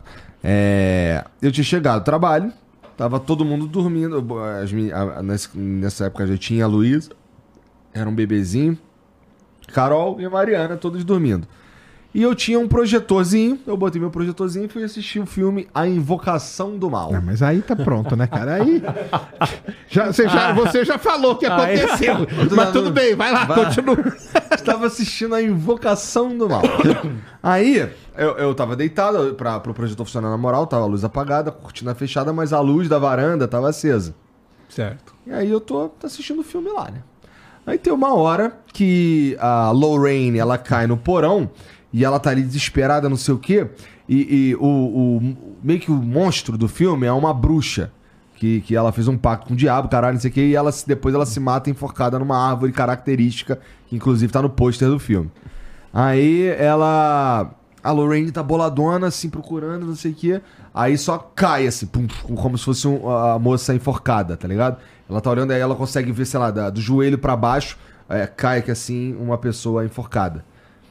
Aí, nesse momento, nesse exato momento, a lâmpada da varanda explodiu. Nesse momento, ela, eu, nunca, eu nunca tinha visto aquilo. A lâmpada só, eu nunca vi de novo, inclusive, depois disso. A lâmpada, puf, explodiu. A minha reação. Eu pausei o filme. Pausou só? Pô. Não, eu pausei, acendi todas as luzes da casa, Bebi uma água, fui lá ver qual que era da lâmpada, a lâmpada tinha explodido. e eu, caralho. Tô com cagaço. Aí botei, botei um vídeo da galinha pintadinha pra poder dar uma baixada e levantar a Não era vibe. três, Entendi, pra poder entendeu? tirar Não aquilo era da três e cabeça. três da né? madrugada, não, né? Cara, eu não sei, mas era de madrugada. Que dizem que é o horário do capeta. É o horário do capeta. é. É, Mas aí eu botei. Sério mesmo, juro, botei uma música da, da galinha pintadinha pra dar uma levantada. Tomei uma água, não sei o quê. Depois que eu tava me sentindo mais tranquilo, daí eu continuei vendo o filme e não aconteceu mais nada. Mas é fato que aquela porra daquela lâmpada que eu nunca tinha visto antes, nunca vi depois, explodiu do nada. Com eu vendo Invocação do Mal, cara. E bem na hora que a, que a moça. Bem na hora que o cão miúdo que, aparece. que timing, Que hein? aparece sete pele, bem na hora. Cara, tem umas coisas que, assim, que... Tu vai falar que é coincidência. Coincidência total. É, cara, o, o universo Que nem, convergiu... que nem o surgimento da vida é coincidência. Não, sério. esse O Juliano universo vida- convergiu pra esse momento no teu quarto pra estourar a lâmpada. Olha isso. Cara, Cara, mas- mas tem umas coisas, cara, que não dá pra explicar, assim. Pelo menos de maneira fácil. E eu tô zoando vocês, eu não espero uma explicação séria disso que eu acabei de falar, que tá ligado? Eu, eu, que, assim, eu quero acreditar, tudo indica que foi, foi uma apenas uma coincidência. coincidência mesmo. É, Mas então, sempre a- fica aquela pulga, né? A, Atrás. pro- a Mas probabilidade é sido sempre caminhudo. Então, tinha um amigo que ele, quando ele era criança, ele tinha um amigo imaginário. Né? Tinha um amigo imaginário que ficava conversando com ele, interagindo. Eu e tenho um cagaço desse papo de amigo imaginário, Então, irmão. Aí, Aí é do mal. depois que ele cresceu, ficou com 5 anos, sei lá, ele parou de ver esse amigo imaginário. Aí passou os anos. Aliás, um abraço aí, Thiago. Aí passou-se os anos. Aí depois de mais velha, a avó dele pegou lá um álbum de fotos antigo e tal. E aí ela tava passando as fotos mostrando pra ele. E ele parou numa foto assim e falou: Nossa, quem é esse cara aqui? Aí a avó dele falou: Ah, esse aqui é teu bisavô. Aí ele começou a chorar. Porque ele falou: Mano, é esse o cara que eu via quando era criança, que interagia comigo. Esse meu amigo, quando ele tava contando isso pra mim, eu olhei pra cara dele e tava com o cheio de lágrima. Aí eu fiquei tipo, caraca. Aí eu não sei, cara, tipo. Como é que eu explico uma coisa dessa, né? Não sei. Aí o espiritismo tem explicação pra isso, né? É, tem. É. Eu. Mas como, teria- é que, como, é que o, como é que o Serjão Que ele teria uma certa mediunidade, né? O Sim. cara. e o Gordão Foguete, É. o que diria? Não, o Gordão Foguete é o cara tava viajando. É uma, é uma dilatação do É, espaço-tempo. o Pô, cara, imagina- Foguete falou, ia falar, cara, você tá viajando. Imagina, o- é, porra, pois é, esses, esses espíritos, esses bagulho aí, eles dão molinho, mané. Que, porra, é só aparecer pro Gordão Foguete. Pronto. Ninguém quer aparecer pra mim, tá vendo só? cara? E caramba, mano, o cara não tem descanso depois que morre. Tipo, de ficar perambulando pela casa que ele viveu o, o- todo sempre. Não, ele não tava perambulando, ele tava ali com o neto, o bisneto É, dele. isso pô. é, que ele não chegou a conhecer, é verdade. Tava ali. Verdade. Tá Pô, aí, meu tá bisneto, só? caralho, e o tempo passa diferente, irmão. Lembra da cápsula lá? Cápsula alienígena. Ah, é verdade, é verdade. O Igor gostou da cápsula. Ai, mas... Não, eu queria que ela fosse o contrário. Entendi. Então, falam que a esquizofrenia, quando a, a pessoa é criança, é mais frequente. Aí depois as pessoas acabam parando de ter essa- as crises de esquizofrenia, né? Quando a criança é mais comum. Então, tem pessoas que têm esses amigos imaginários e é já um ou um indício ou um sintoma de uma futura esquizofrenia ou uma esquizofrenia que vai sumir, né? Então eu penso nisso, nessa explicação científica, até para abdução, né? Tem muita abdução que a explicação é esquizofrenia ou alucinação. O cara tá, por exemplo, aqui no Brasil, a cultura UFO ainda não é tão grande assim que nem é no México. No México, a galera acredita muito alienígena. Então, tem gente que tem paralisia do sono. Você tá lá, aí você Que deve ser assustador também. Eu, devo tive um várias- caga- eu tenho um cagaço de um dia ter essa porra. Você nunca. Cara, é horrível. Eu tive umas duas, três vezes. Ah, é? Porra. E eu Como é que é? Descreve aí. Então, você tá na cama. E aí você acorda, mas você não consegue se mexer. Você tá com o corpo paralisado. Mas acorda hardcore mesmo? Acorda. Então, é como se fosse um meio termo entre entre estar acordado e estar sonhando. Então você tem ainda uma coisa meio lúdica na sala, no local que você tá. Você tá vendo o ambiente que você tá, você sabe que é teu quarto. Você tá de olho aberto. Isso. Só que ainda tem alguma coisa lúdica, é, é, às vezes alguma alucinação que você tem. e Então, é quando- sempre um bagulho bad vibes, no teu caso, por exemplo? As que eu tive foi tudo bad vibes, cara, mas por conta das crenças que eu tinha. Como eu tinha uma crença religiosa, então eu via fantasma. Aí tem uma vez que eu tava lá, Nossa acordei, fiquei paralisado na o que é cama. real ou não. O importante é o que tá a aqui. cabe- Mas isso é verdade. É. O que importa é o que tá dentro da sua cabeça. Isso aí é mesmo. Então, eu tava lá, acordei, olhei pra porta, tinha tipo um, um hobbit, um anão, coisa, um ser humano de estatura pequena. Um sete pele. É, um sete pele. E ele e eu queria gritar, cara, porque, cara, como é que esse negócio entrou no meu quarto? Aí ele veio andando devagarinho na minha direção. Que isso, meu É, irmão? quando ele tocou a minha mão, eu deitado na cama, ele tocou a minha mão, aí eu gritei. E do que eu gritei, ele sumiu. Meu irmão acordou. Caramba, o que aconteceu? Aí eu tive uma paralisia do sono. No México, acontece coisas semelhantes, só que as pessoas, de vez em ver um anão, um fantasma, qualquer coisa, eles vê, tipo, um OVNI parando na janela, jogando uma luz nele, sabe? Por causa que tem muito a ver com o seu subconsciente, as coisas que você consome. Entendeu? Então, muitos casos de abdução são, são explicados por episódios de esquizofrenia, de Minha mãe, minha mãe, quando eu era menorzão, minha mãe contava a história de um. Que. Eu não lembro exatamente se acontecia com ela ou se aconteceu com ela, mas ela me alertava pra. um- pra, assim, se eu, eh, eu podia acontecer de eu estar dormindo e acordar, não conseguir me mexer e ter um homem de chapéu. O homem de chapéu meio que me apertando, tá ligado? No peito, né? apertando, fazendo pressão em cima de mim.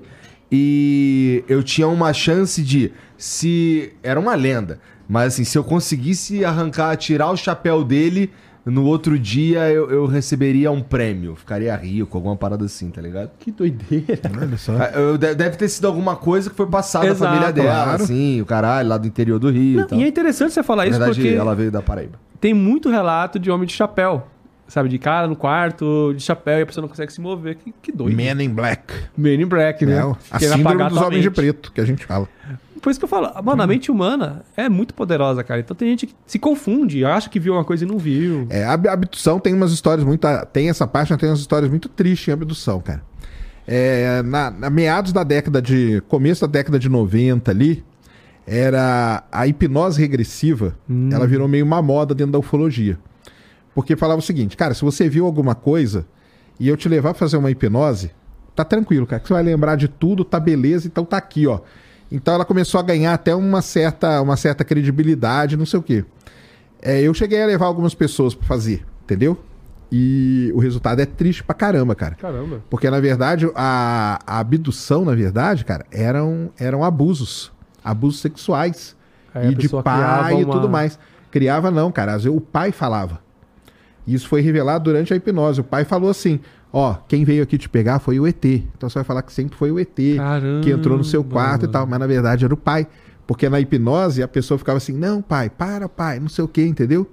Então, e depois, lendo vários relatos pelo mundo de abdução e desses lances que foram feitos com, com hipnose, muita, muitos casos de abuso são descobertos através da pessoa quando ela fala que ela foi abduzida, sabia? Existem, Puxa. existem características meio, meio. Se você estudar vários, tem meio que um padrão de Padrão. relato ali que o pessoal já identifica e fala: cara, essa pessoa aqui na verdade sofreu algum abuso quando era criança e foi colocada na cabeça dela para ela. Tipo que sua mãe falava: ó, vinha um homem de preto, tal, não sei o que, de chapéu. Falava: ó, quem teve aqui foi o ET e tal. E a pessoa ficava falando, repetindo: não, não, eu fui, o ET entrou, o ET me pegou, o ET não sei. E não era, não era nada disso, cara. Então é, um- Meu Deus. é uns negócios que é, é complicado pra caramba. Até Aí. entra aquela coisa que a gente tava falando, né? Que, tipo, tem muita coisa de relações sexuais com alienígenas. Sim, muita coisa de relação sexual com alienígena vem disso aí também, entendeu? Ou da pessoa que foi, Caramba. é, que foi. Ou ela recebeu um trauma tão grande que o cérebro dela dá um jeito de esconder aquilo. Ou ela inventa uma história pra ela mesma pra tentar Se proteger se proteger, encobrir aquilo. E ela sai propagando aquilo, falando que não, foi. Não, tive relação, foi com alienígena, foi um ET que eu vi não sei aonde, que eu vi no mar tal, entendeu? Uhum. Mas meio que pra fazer esse negócio. E aí, quando faz essa hipnose, até hoje o pessoal faz hipnose em, em supostos abduzidos. E, cara, boa parte dos, do, do resultado são abusos, cara. É complicado pra Caramba. caramba. É um negócio pesado pra caramba. Triste. Tanto que eu parei, entendeu? Fiz uma. daí Eu falei, ih, cara, não, tô fora disso aí, cara. Eu sempre tive dúvidas sobre esse negócio de regressão hipnótica. Então, realmente, ele vai faz... rebobinando na tua cabeça. Sim, sim. Volta, faz, a- o pessoal faz até hoje. O pessoal que estuda aí, os ufólogos aí famosos e tal, fazem Caramba. até hoje isso, é. É um negócio Que complicado doideira, pra caramba. cara. Rebobinar a mente, desculpa, É. lembrar de coisas que você nem... É, É, porque, porque, tu na faz verdade- um trabalho pra esconder isso aí tudo, Sim. né? Na verdade, você não, na verdade, você não tá rebobinando a mente, né? O cara ele tá conseguindo acessar coisas que você encobre, né? Ah. O que Você, na verdade, ele não tá rebobinando nada, ele só simplesmente faz lá as técnicas pra acessar coisas do que estão no, No seu subconsciente. no subconsciente da pessoa, entendeu? Caramba. e ela mano. começa a liberar aquilo, entendeu? Você lembra daquele caso do fogo no céu?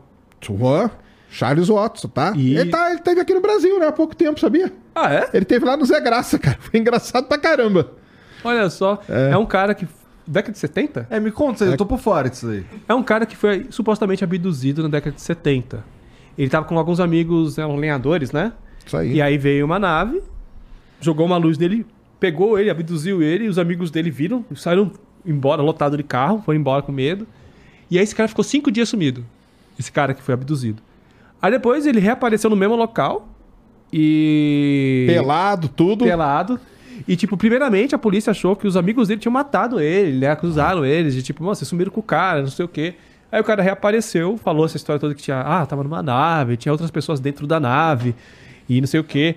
E aí passaram ele no detector de mentiras, né? Passaram no detector de mentira ao vivo na Ao televisão vivo, exa- americana. Exatamente. E E, ele, ele... caiu. Não, não, não sustentou.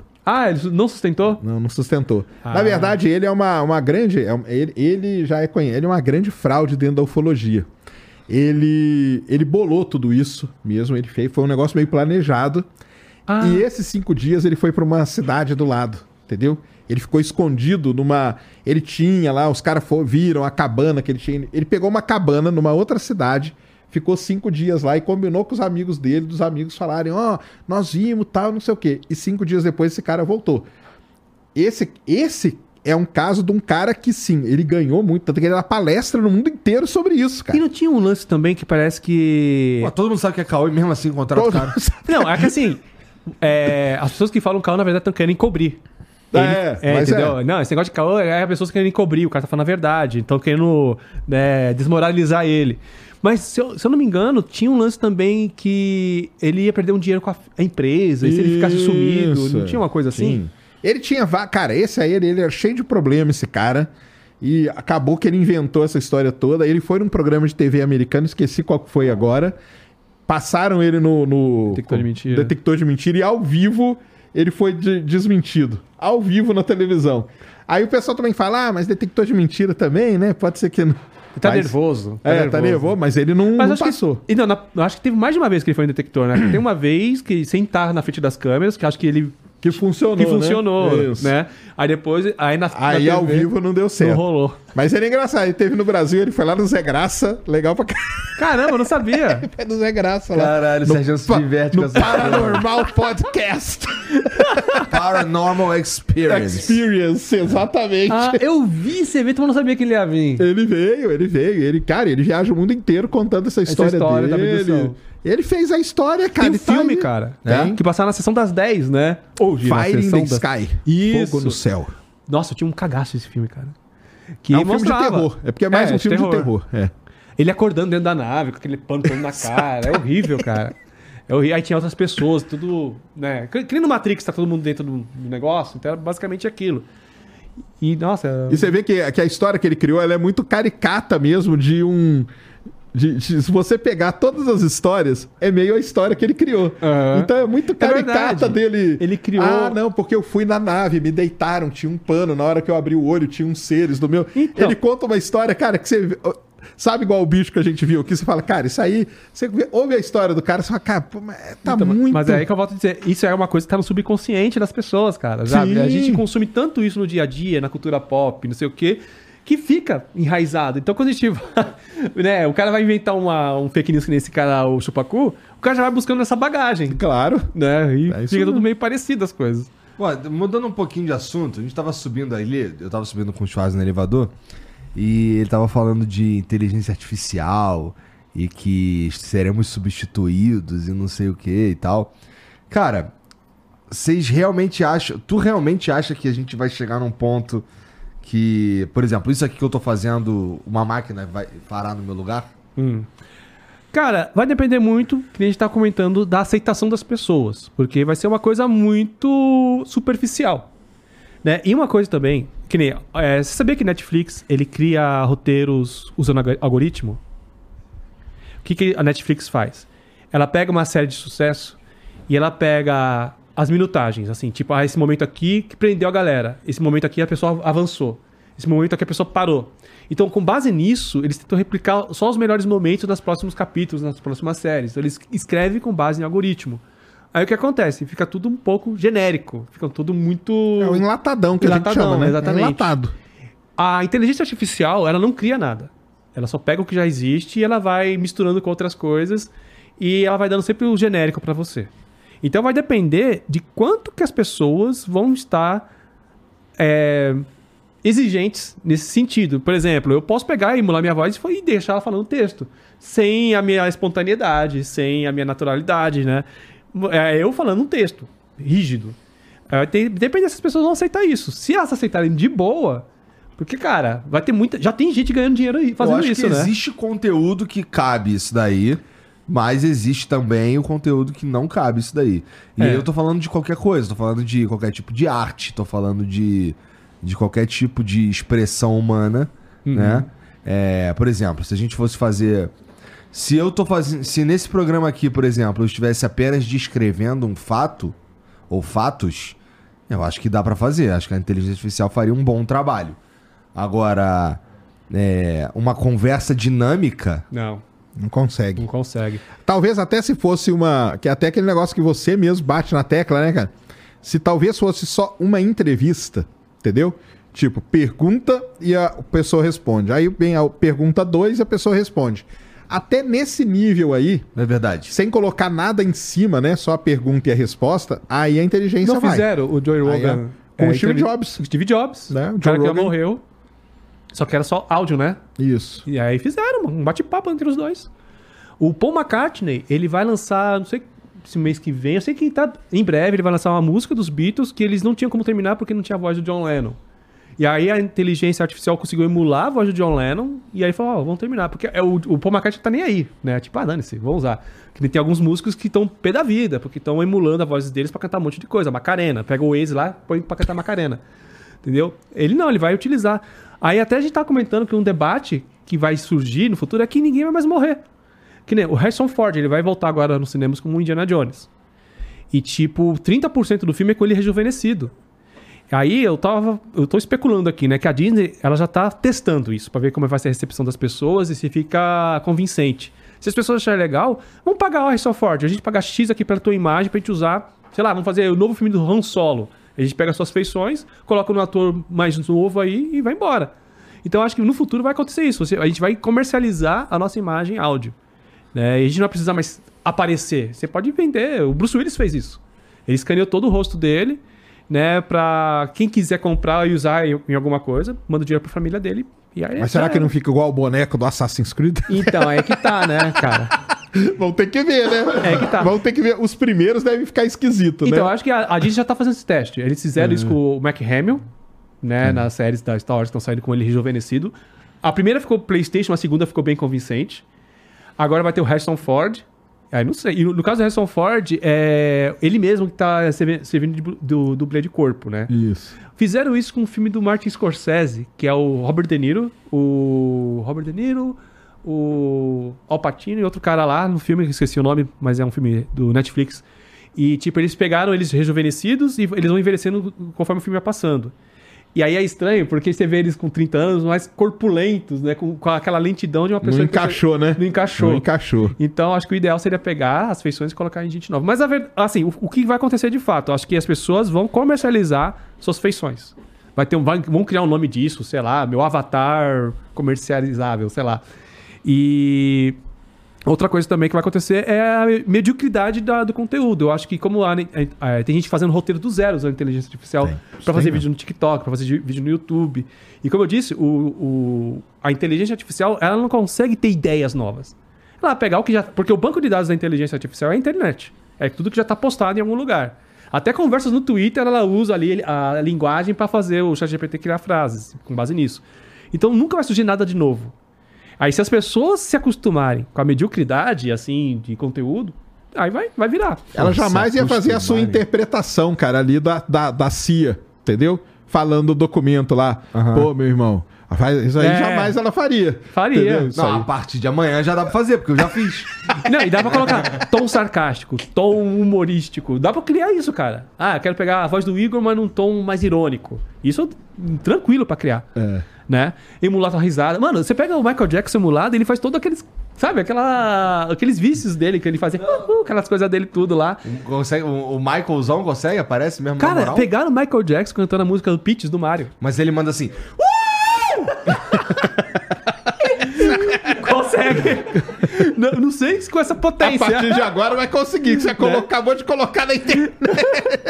É, isso é muito. Não, eu tenho medo, cara, porque eu, nós aqui, a gente estamos na internet já há um bom tempo. Então tem muito material da nossa voz, dos nossos trejeitos. Pra quem quiser pegar Ah, e. não, dá pra criar. Dá pra criar, né? cara. Qu- qu- quanto- quantos programas tem mesmo aqui? Ah, mais de mil. Então, já, já dá pra montar um podcast. Eu tô desde 2011, cara, falando na internet. É, exatamente. Cara- também dá pra montar uns vídeos aí com. O Sérgio Fake, Porra, não é mano. interessante isso, cara. E talvez nesse sentido, se a inteligência artificial ela, ela vai pegar toda a minha base de dados, tudo que eu já falei, é, e pra, pra criar, pra criar não, mas pra fazer é, novos programas ou novos vídeos e tal, caralho, talvez é possível que ela me conheça mais do que eu. Sim, porque ela vai pegar coisa, por exemplo, eu tenho 11 anos de vida na internet. Então, tem coisas que eu falei, que eu fiz e trejeitos que eu deixei pra trás, que a inteligência artificial é instantânea, ela pode buscar, vou trazer Claro. isso aqui pra cá. Você não lembra o que você falou no programa de 21 de agosto de 2019, mas a inteligência sabe. Cara, eu vou confessar uma coisa aqui, eu já fiz o mesmo vídeo duas vezes. Porque eu não lembrava que eu tinha feito. então eu peguei o tema lá. Nossa, terminei. Alguém no comentário falou: Nossa, de novo esse tema? Eu. Aí fui lá, nossa, já falei. Sabe? Porque é muito tempo, cara, que a gente tá aqui, é mano. muita coisa e acaba repetindo, não tem jeito. Mas, pô, mas tem, um, tem um- uma ferramenta que a gente também tava comentando que muito me interessa, que é a ferramenta que vai quebrar, destruir, desfazer a barreira de, da, da, da língua. Dublagem si- simultânea. Então, então assim, é, imagina uma ferramenta que pega o que a gente tá falando aqui, e eu te falei que já existem Aham. experiências do YouTube, Do YouTube, inclusive. é isso que eu falei. Falei pro, pro o Iberê, tava, tava testando uma dessas aí do YouTube. É, a que eu vi, eu vi num, eu vi um, um vídeo que parecia um vídeo do In a Nutshell, do Kutzer's Sim. tá ligado? É, que era uma animação com uma narração. E aquela narração saiu de inglês e foi pra espanhol. E, e- e parece que tem alguém falando em espanhol ali mesmo, sabe? É, é a mesma voz, inclusive. É, só que falando em isso, espanhol. Sensacional. Pra mim, seria é- sensacional. Assim, é, é, não- é a melhor aplicação. Vem em mim essa ferramenta aí. Não, você já né? viu esses vídeos de chinês construindo casa? É, não tem os vietnamistas criando casa no meio da floresta, não tô me referindo a esses. É o tipo. Ah, é o cara tá mostrando o, co- o cotidiano numa cidade da China. Aí não tem diálogo nenhum, cara. É ele indo colher fruta, aí vai lá, alimenta as galinhas dele. Não tem voz nenhuma. Mas é, tem gente que assiste pra relaxar, sei lá, porque gosta de ver cultura diferente. 5 milhões de views, 6 milhões de views. Por quê? Porque se, como esse vídeo não tem linguagem, Ele serve pra qualquer o pessoa. mundo todo, cara. Então, eu acho que no futuro, eu não sei como o YouTube vai lidar com isso, mas conteúdos feitos aqui vai pro mundo todo, cara. Mas eu acho que o YouTube, nesse ponto, ele tá meio indo na frente, cara. Porque essas ferramentas aí, muitas delas é o YouTube que tá Tá testando, desenvolvendo, né? é. Isso aí, porque ele pega e pega a nossa voz e já coloca ela na, na outra língua. Isso aí realmente é legal. Isso é uma coisa interessante, né? Porque muita gente fa- fala e vê a inteligência artificial pelo lado ruim dela, porque tem muita, né? Terminator. É, mas, mas tem um lado bom, cara. Skynet. É, Skynet. Tem um lado que pode ajudar muito a gente, entendeu? Então, nesse caso aí, também, no caso de fazer roteiro para vídeo, não fazer o roteiro dos outros. Tem gente que vai lá e pede para ele escrever um Não, roteiro é genérico demais. cara. inteiro. Agora, vamos supor que você tá, pô, que precisa postar um vídeo, tô, tô meio sem ideia. Ele dá umas ideias. Ou monta aí pra mim um esqueleto de um roteiro sobre o UFO de Las Vegas, entendeu? Ele vai lá e monta o que, que você teria. E aí isso, isso é legal. Ou corrigir um texto que você Sim. fez, isso é interessante também. Então tem várias aplicações muito legais, cara. Eu acho assim que substituir totalmente a ponto de liga aí, ó, Jean, aperta dois botões aí, pronto, tá fazendo. Isso eu acho que não vai.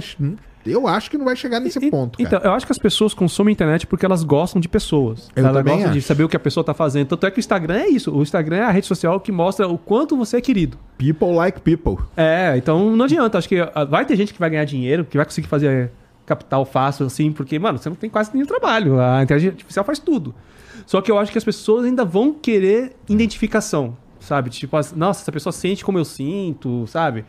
Mas é, sobre o apocalipse da, da inteligência artificial, tem muita gente que tá. É gente do Google, né, falando que vai ter o apocalipse. É. O que eu acho que pode acontecer, que é perigoso, é. Deepfake. Deepfake, você emular a voz de um candidato à presidência. Simular. Você viu? Teve uma foto criada pelo. A Midjourney? Né? Colocou o, o do Papa, né?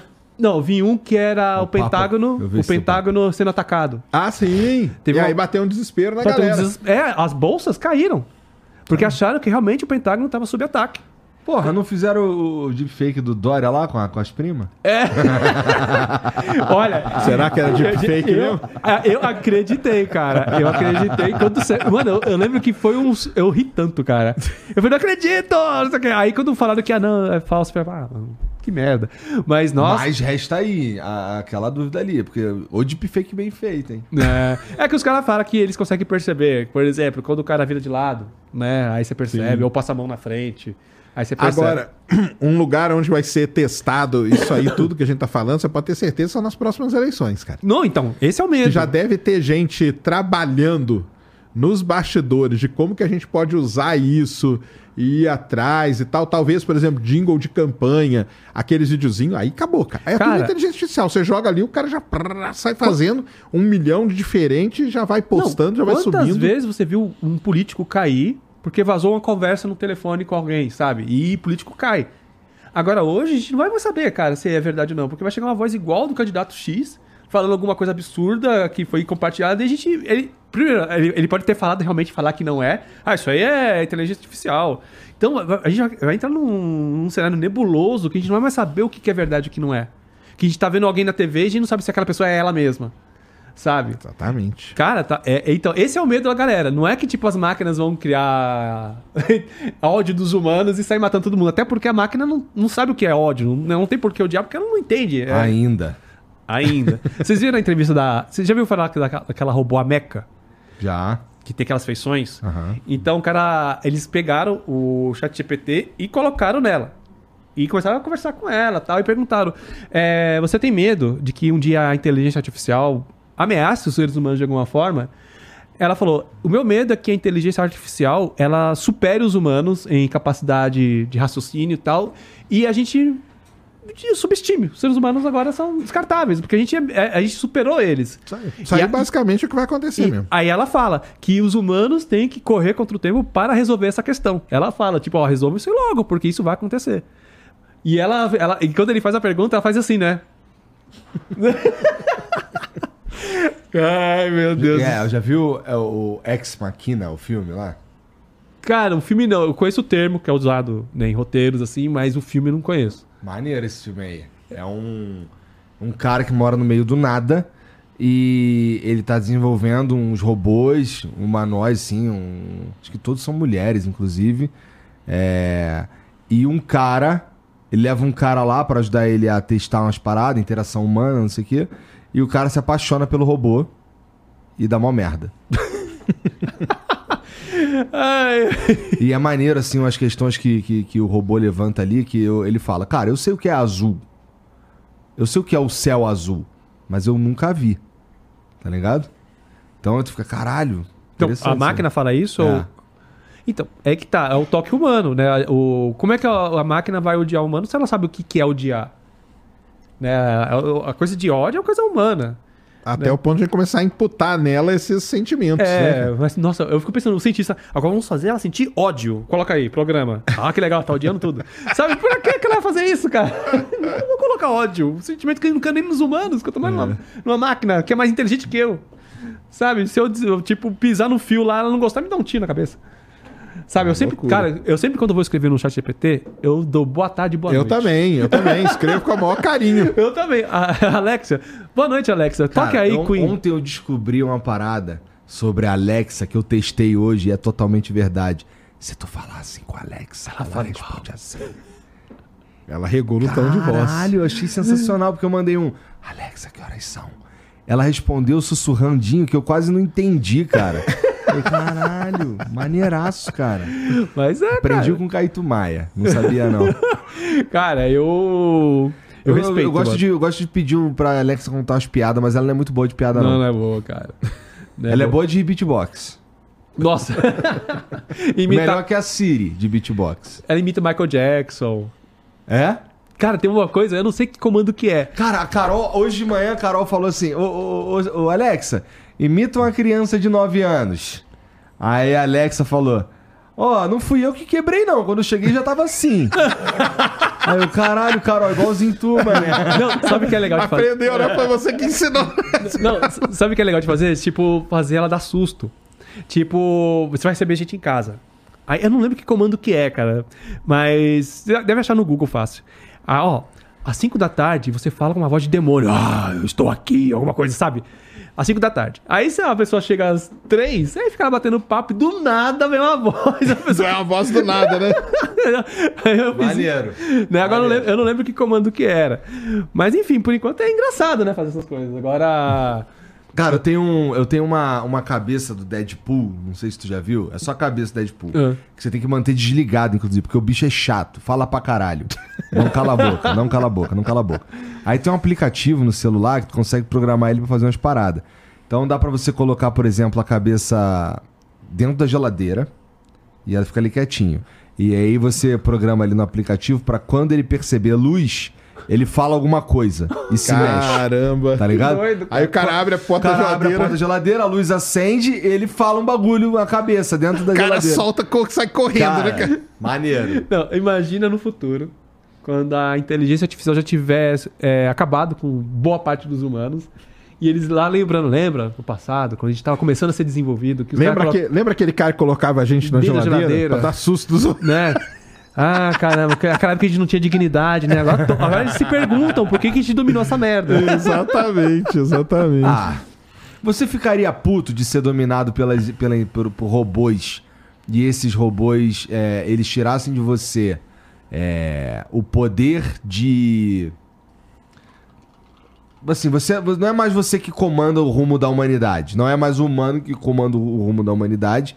Mas também não tem mais fome do planeta, não tem mais guerra, não tem mais um, nada. algoritmos que conseguem controlar tudo. Isso, né? assim, é, fizesse uma distribuição que todo mundo ia ter o que precisa e o caralho. Já fizeram isso, né? Colocaram duas IAs pra, pra poder. Fizeram um exercício, uma simulação de duas IAs controlando. Não deu muito certo, não. Não? Foi Não. quando criaram, elas criaram a própria língua? Que elas ficaram conversando entre elas e elas desenvolveram uma língua própria? Não, isso aí é outra outra coisa. pegada. É, Acho que é do aí- Facebook, né? É, essa é do Facebook. Esse aí colocaram lá duas IAs pra, ó, controlem aí um mundo assim e tal. E não deu muito certo, não. Entraram ali meio em conflito e acabaram se iam matar tudo, iam morrer tudo, entendeu? E Então, aquela inteligência artificial que foi programada pra dominar o mundo? Ficou sabendo? Que aí ele fez. Eu não lembro quais eram os tópicos, mas tinha alguns tópicos que ela tinha que ir eliminando pra chegar no final dominação total. Então ela tentou entrar em computadores, não conseguiu.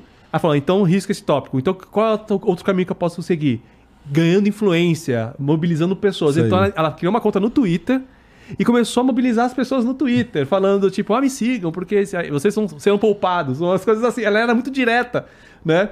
E ela ganhou, acho que 20 mil seguidores no Twitter. Só que daí, tipo, acho que o Twitter baniu ela por alguma coisa que ela escreveu. Aí também deu errado. Então ela tinha alguns tópicos que ela tinha que ter elimina- ir eliminando aos poucos até chegar na dominação do mundo. E ela falhou miseravelmente. Falhou. Mas chegaram a criar, cara. Vamos ver no que vai dar. Vamos criar uma inteligência artificial que vai dominar o mundo. Só que não deu certo. Aí a primeira coisa era tentar invadir computadores. Aí ela não conseguiu. Que bom, né? é. Mas, porra, sei lá, a gente ainda tá. Dá pra dizer que a gente ainda tem muito caminho pra andar na, na inteligência artificial ainda. Falta fazer muita coisa. Tem coisas básicas que Não, seriam cara, legais esse, que esse negócio aí que a gente vê hoje, o pessoal fala que não é nada, cara. Não Sim, é o nem, GPT é brincadeira. a ponta do iceberg, cara. É a pô- casquinha lá só, cara. É que eles vão liberando aos pouquinhos.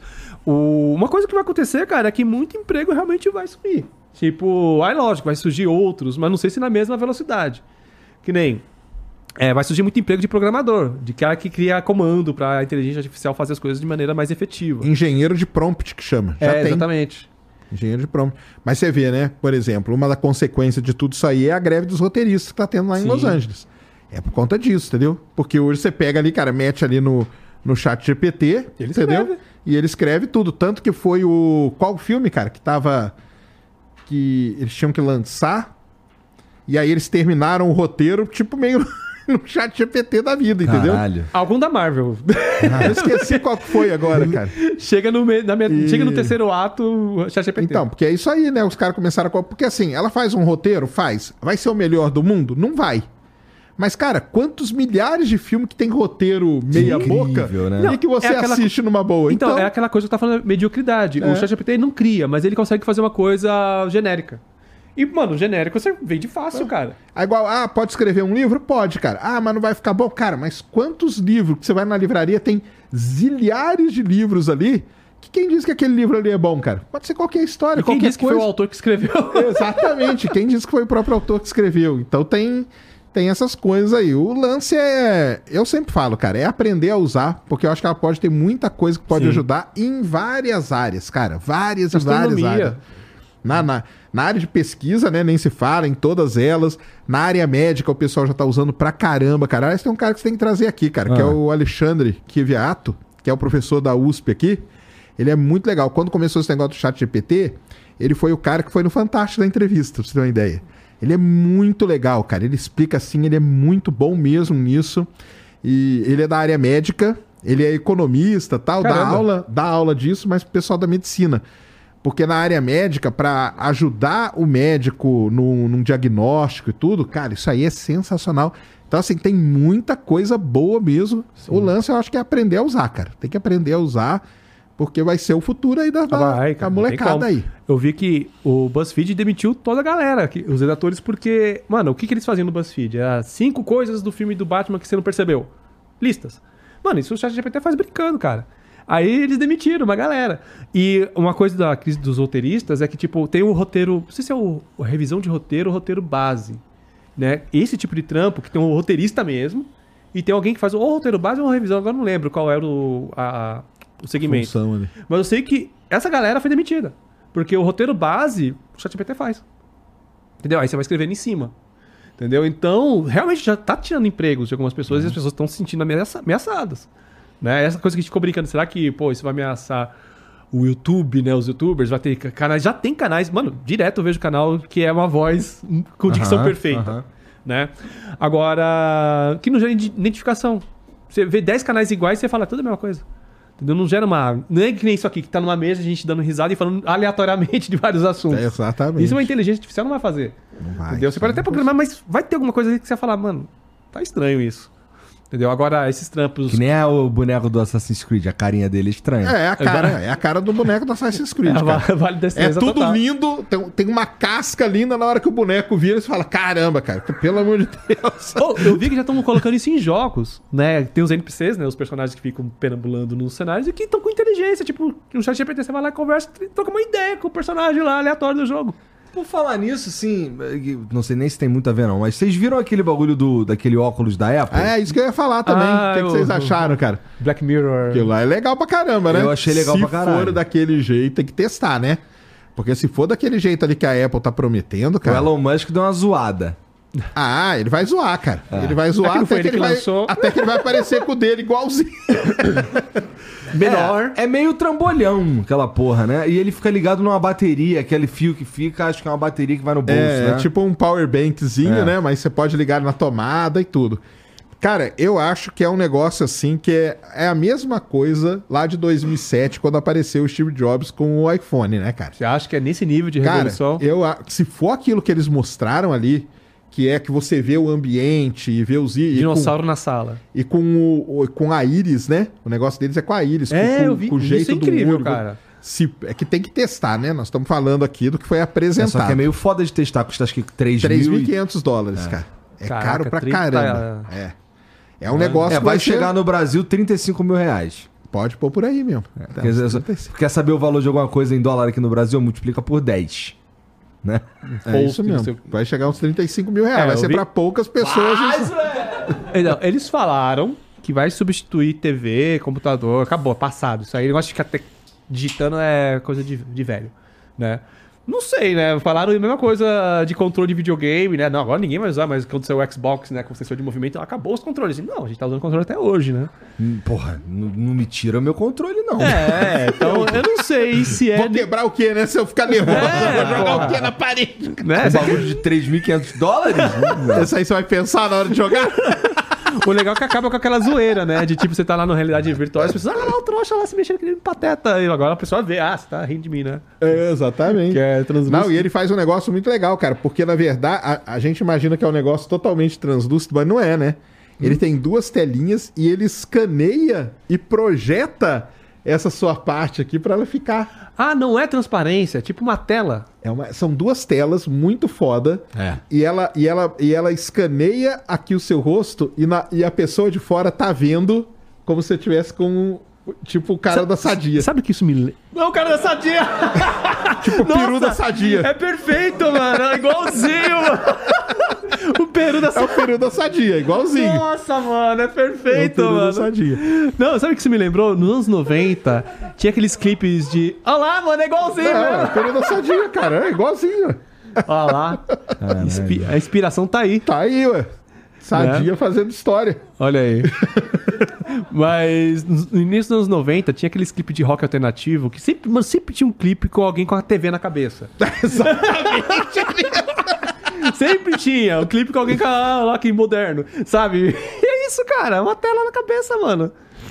É isso. Ai, é isso mesmo. Deus. Ah, é maneiro. Eu, eu fiquei. Eu quero ver onde vai. Porque assim, a parte. Se a gente. Se, se eles descobrem uma maneira de tornar aquele dispositivo menor Mas e, e se tornar pa- algo parecido com esses óculos que você tá usando aí agora. Porra, irmão, fudeu.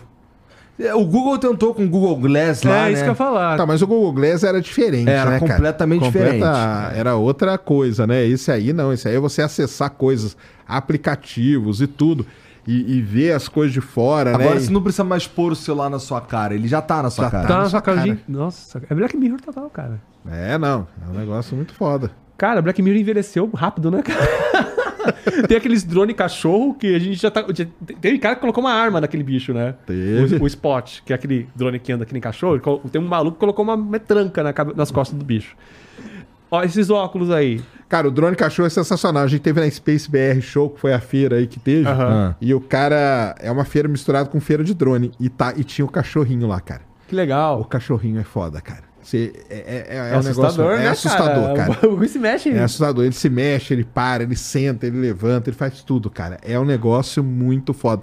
Só que isso aí, pra galera, isso aí tem várias aplicações muito interessantes, cara. Desativar bomba. Na, na minha na área de petróleo, por exemplo, entendeu? Tá tendo um vazamento, pode em vez de você crer. colocar o ser humano lá, você manda aquele bicho lá, cara.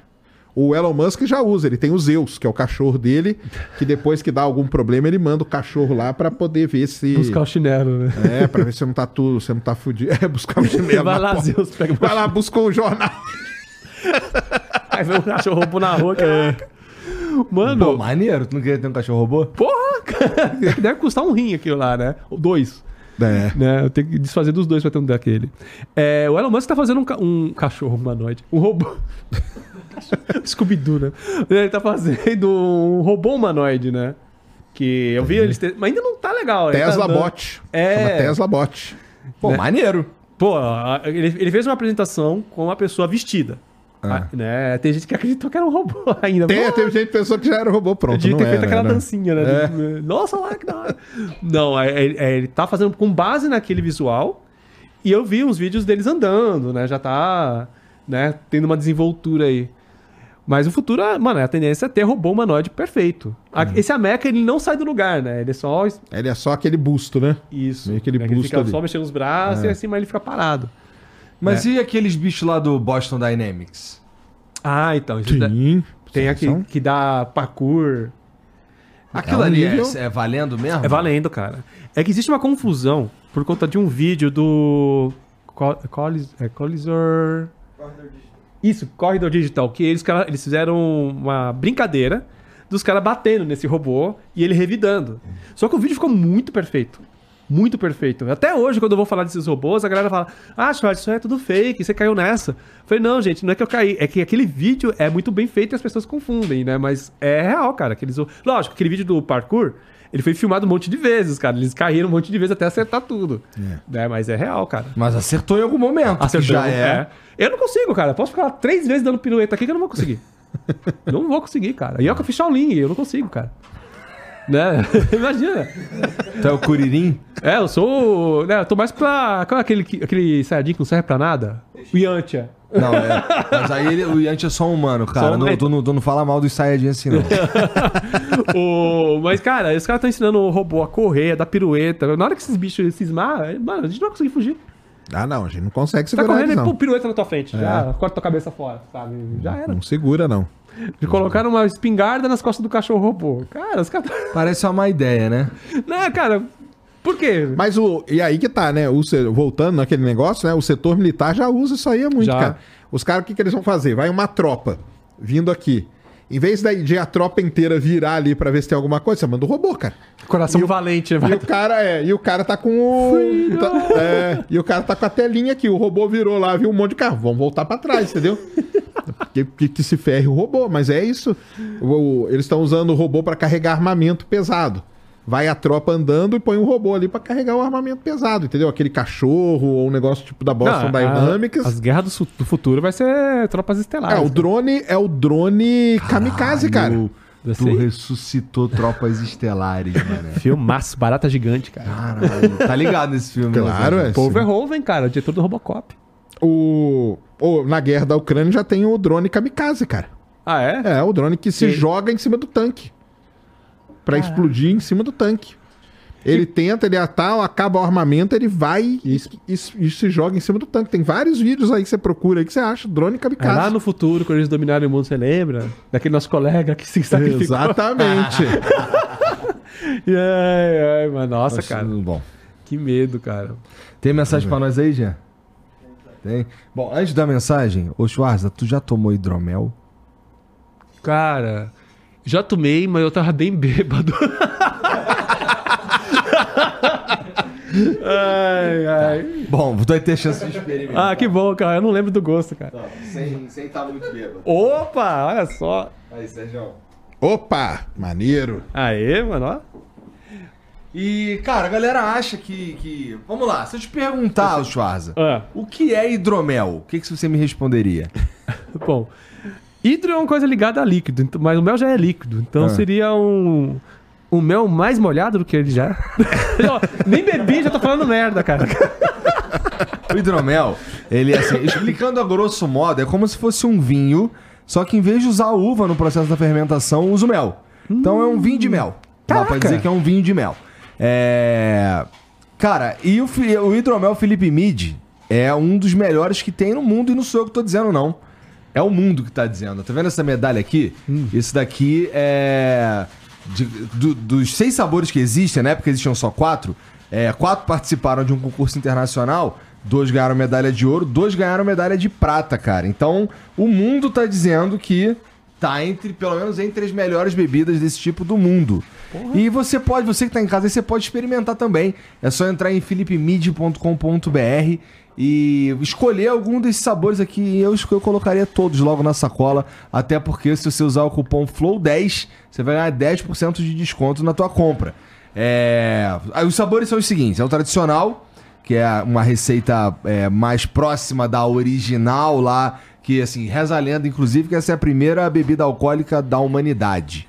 O Caramba. hidromel é a bebida dos vikings. É. Ah, ah, por isso que eu já tinha ouvido falar desse nome, cara. Falei, nossa, parece o nome de Lembra coisa... aquele, aquele trechinho do vídeo que a gente tava assistindo do. Antes de começar o flow aqui, que Aham. parece o Galvão Bueno tomando Sim, a parada? sim. Então, aquilo ali ele tá tomando o hidromel, aí ele toma o hidromel e fala assim: Ah, os vikings bebiam hidromel, aí bateu aqui assim, virou na mesa de novo. Ah! E vai matar todo mundo. E ele gostou? Porque ele manja dessas Ele, coisas. ele é, Gostou? gostou, ele ele é sommelier, né? É. É. Sommelier. E, bom, e tem o tradicional, tem o Double Oak, que lembra um vinho seco, tem o Oak Age, esse é maturado com lascas de carvalho. Sabe quanto é que custa uma lasca de carvalho? PlayStation 5? É coisa fina, irmão. Coisa fina. Tem o Frutas Vermelhas, que é um pouco mais doce, é o favorito da galera aqui. E tem dois sabores novos, que, que é da linha Fresh, pensar, foram criados pensando na temporada quente do ano para se tomar bem gelado, na beira da piscina, na praia, curtindo ali a vida, tá ligado? É, que é o de é o Fresh Lemon e o Fresh Pineapple para você, esse que eu tô falando para você tomar bem geladão. Esses outros aqui, os outros quatro sabores, é para você tomar 14 graus. Segundo o Felipe. É claro que você toma do jeito que você quiser. É meio que gostoso de qualquer maneira, né? O, o, esse aqui é o favorito do Jean, o ok, porque ele gosta de coisa fina. É. Lá ele. é. O que eu ia falar, caralho? Eu ia falar uma gracinha, esqueci. Ah, é. Mas o Felipe, que é o cara que faz, e ele é todo caxias com essa parada, ele fala que é pra tomar 14 graus esse aqui. Ah. Aí tu pega, aproveita, bota lá 14 graus, pega um monóculo, enrola o bigode pra cima, Catolinha de um lado. charuto e um hidromelzinho, 14 graus, certo? Mas tô brincando, você pode tomar do jeito que você quiser. É só você entrar no, no link que tá aqui, ó, e também na descrição, philipmid.com.br, usar o cupom FLOW10, é, que você vai ganhar 10% de desconto, que matematicamente quer dizer, Schwarza, que você comprar 20 garrafas, duas saem de graça. Ô, louco, meu. Você O comprar patrão ficou maluco. 50 garrafas, 5 vão sair de graça. Aí é aí vantagem, hein? É, claro. Aí vantagem, hein, Ó, cara. mas é importante dizer que pra comprar e pra consumir bebida alcoólica você precisa ser maior de 18 anos, tá bom? É, e também tem um detalhe que se você é um revendedor, você tem uma balada, uma distribuidora, qualquer coisa assim, e quer oferecer o, o hidromel Felipe Mid, é, você entra no site philipemid.com.br, faz um cadastro rápido lá e a equipe deles já entra em contato com vocês pra te ajudar a fazer a, a melhor compra, tá bom? Da melhor maneira possível. Beleza? De novo, hein? Tem pra beber e pra comprar maior de 18 anos, importante. É, cadê? Tem mensagem. tem, tem vídeo? Não, só uma mensagem de texto. É? Porra, caralho, até eu abrir aqui fudeu. Tu não quer ler ela aí, não? Eu posso jogar ali na tela pra você ler, ó. Vai. Aê. O Xícara, Igreja Católica, pra quem faz um estudo da literatura de doutor da igreja, é isso mesmo? Teria um impacto pequeno, pois, por exemplo, Santo Agostinho, 354 depois de Cristo, já falava da existência de outro, outro mundo. Podemos interpretar como multiversos, etc. O conceito de onipotência, ao negar o infinito, negaria a Deus. Beleza. É, então. Que eu falei. É o que a gente falou. tem tem preciso religiões que vão, que vão se aceitar numa boa, que vão E se outras- adaptar, Sim. e outras vão ficar malucas. É, E outras vão mais ser criadas. flexíveis. É, Eu, e a- acho que o que vai mais acontecer é abrir novas. há novas, com certeza. E- ET de Varginha, a igreja da espontaneidade gratuita. Sei lá, falei uma coisa totalmente aleatória. Ô, Schwarza, Sérgio, obrigado por virem aí. Eu que agradeço, cara. Foi divertido. Fala aí pra mim tuas redes sociais, como as pessoas te encontram na internet. Cara, é o pior nome de canal que eu É inventei. difícil. É, Chuarza79, né, nas redes sociais tipo Instagram, Twitter, etc. E no canal, canal do Schwarza. Pega o nome do Schwarzenegger, corta na metade, é o meu apelido. Ah, ou tá aqui no título do episódio também. É. Aqui na descrição o link. É aí, tá. É, você pode só clicar no link que tá na descrição também. Sérgio, Cara, vou dar um recado aqui pra galera, porque amanhã o Schwarza vai estar comigo Verdade. de novo. Ah, é, isso Olha aí. só. Eu, Schwarza e Pirula, amanhã, galera, estaremos no Outback do Center Norte, Eita, vai render. fazendo Ciência Sem Fim de lá. Então, fica o convite aí, ó. Você que é de São Paulo, perto de São Paulo, vá lá no Center Norte, no Outback. Os caras estão dando uma força pra gente. Pô, maneiro, hein? É, maneiro pra caramba. Eles estão lançando Vai lá ter um. uma costela lá? Vai ter um rodízio novo de coisinhas lá pra gente comer, que eles estão Sérgio, Que horas que é lançando. essa porra aí? Hã? Que horas que é?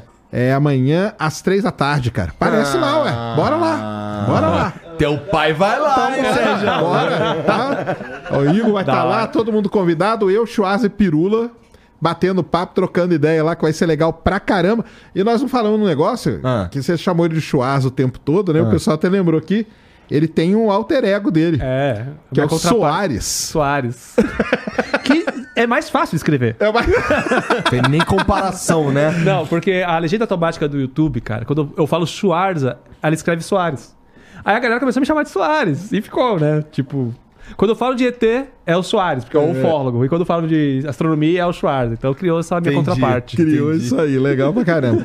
Então, galera, quem estiver perto de São Paulo, vá lá no Center Norte amanhã, dá uma força aí pra gente, pro Outback que tá patrocinando, patrocinando, né? Ajudando a gente aí. E vai ser legal pra caramba. Então vai ser um papo maneiríssimo. E se inscreva lá no Ciência Sem Fim e tudo mais. Então, Tamo juntasso. Obrigadão. É então, gente, muito obrigado a todo mundo que assistiu aí. É, como vocês sabem, é, as redes sociais dos caras tá sempre aqui na descrição. É só chegar lá que você encontra e acessa tudo com um clique, se tiver no YouTube. É, aproveita e segue a gente também. Dá o like aí, se inscreve. Do lado do botão de se inscrever, tem o botão de virar membro. É um botão muito bonito e importante e que vai te custar menos de 8 reais por mês, tá bom? E você, com isso vai virar membro do Flow e a gente faz conteúdo exclusivo pra vocês aqui toda semana, tá? Então é só apertar o botãozinho ali, virar membro, ajuda a gente. É, entra no Discord, que também tá na descrição. É, vai rolar o After Flow lá, a galera trocando, conversando sobre a conversa. Que a Eu gente vou te teve aqui. interromper, cara, antes de você terminar, só pra fazer o seguinte: nós criamos o, o clube de membros lá do Ciência Sem Fim também. Já batemos 100 membros. E vai ter live provavelmente essa semana, porque o nosso canal, o nosso negócio de membro chama-se Ciência Secreta. Ih, caralho. Então é o seguinte: tem coisas, cara, que a Será gente que nem. existe? Será que não existe? Tem coisas que a gente nem pode falar aqui no YouTube, né? Senão a gente é banido, cara. Será que é subjetivo? Então vai ser só lá no Ciência Secreta, tá? Então Porra, bateu já maneiro. 100 membros e tá legal pra caramba. Vai, vai ter lives exclusivas lá pros membros. Então, ó, entra lá no Ciência Secreta também, beleza? É, e é basicamente isso, né, Jean? Segue a gente aí. A gente se vê depois. A gente se vê amanhã, tá bom? Um beijo pra todo mundo e até lá. Tchau.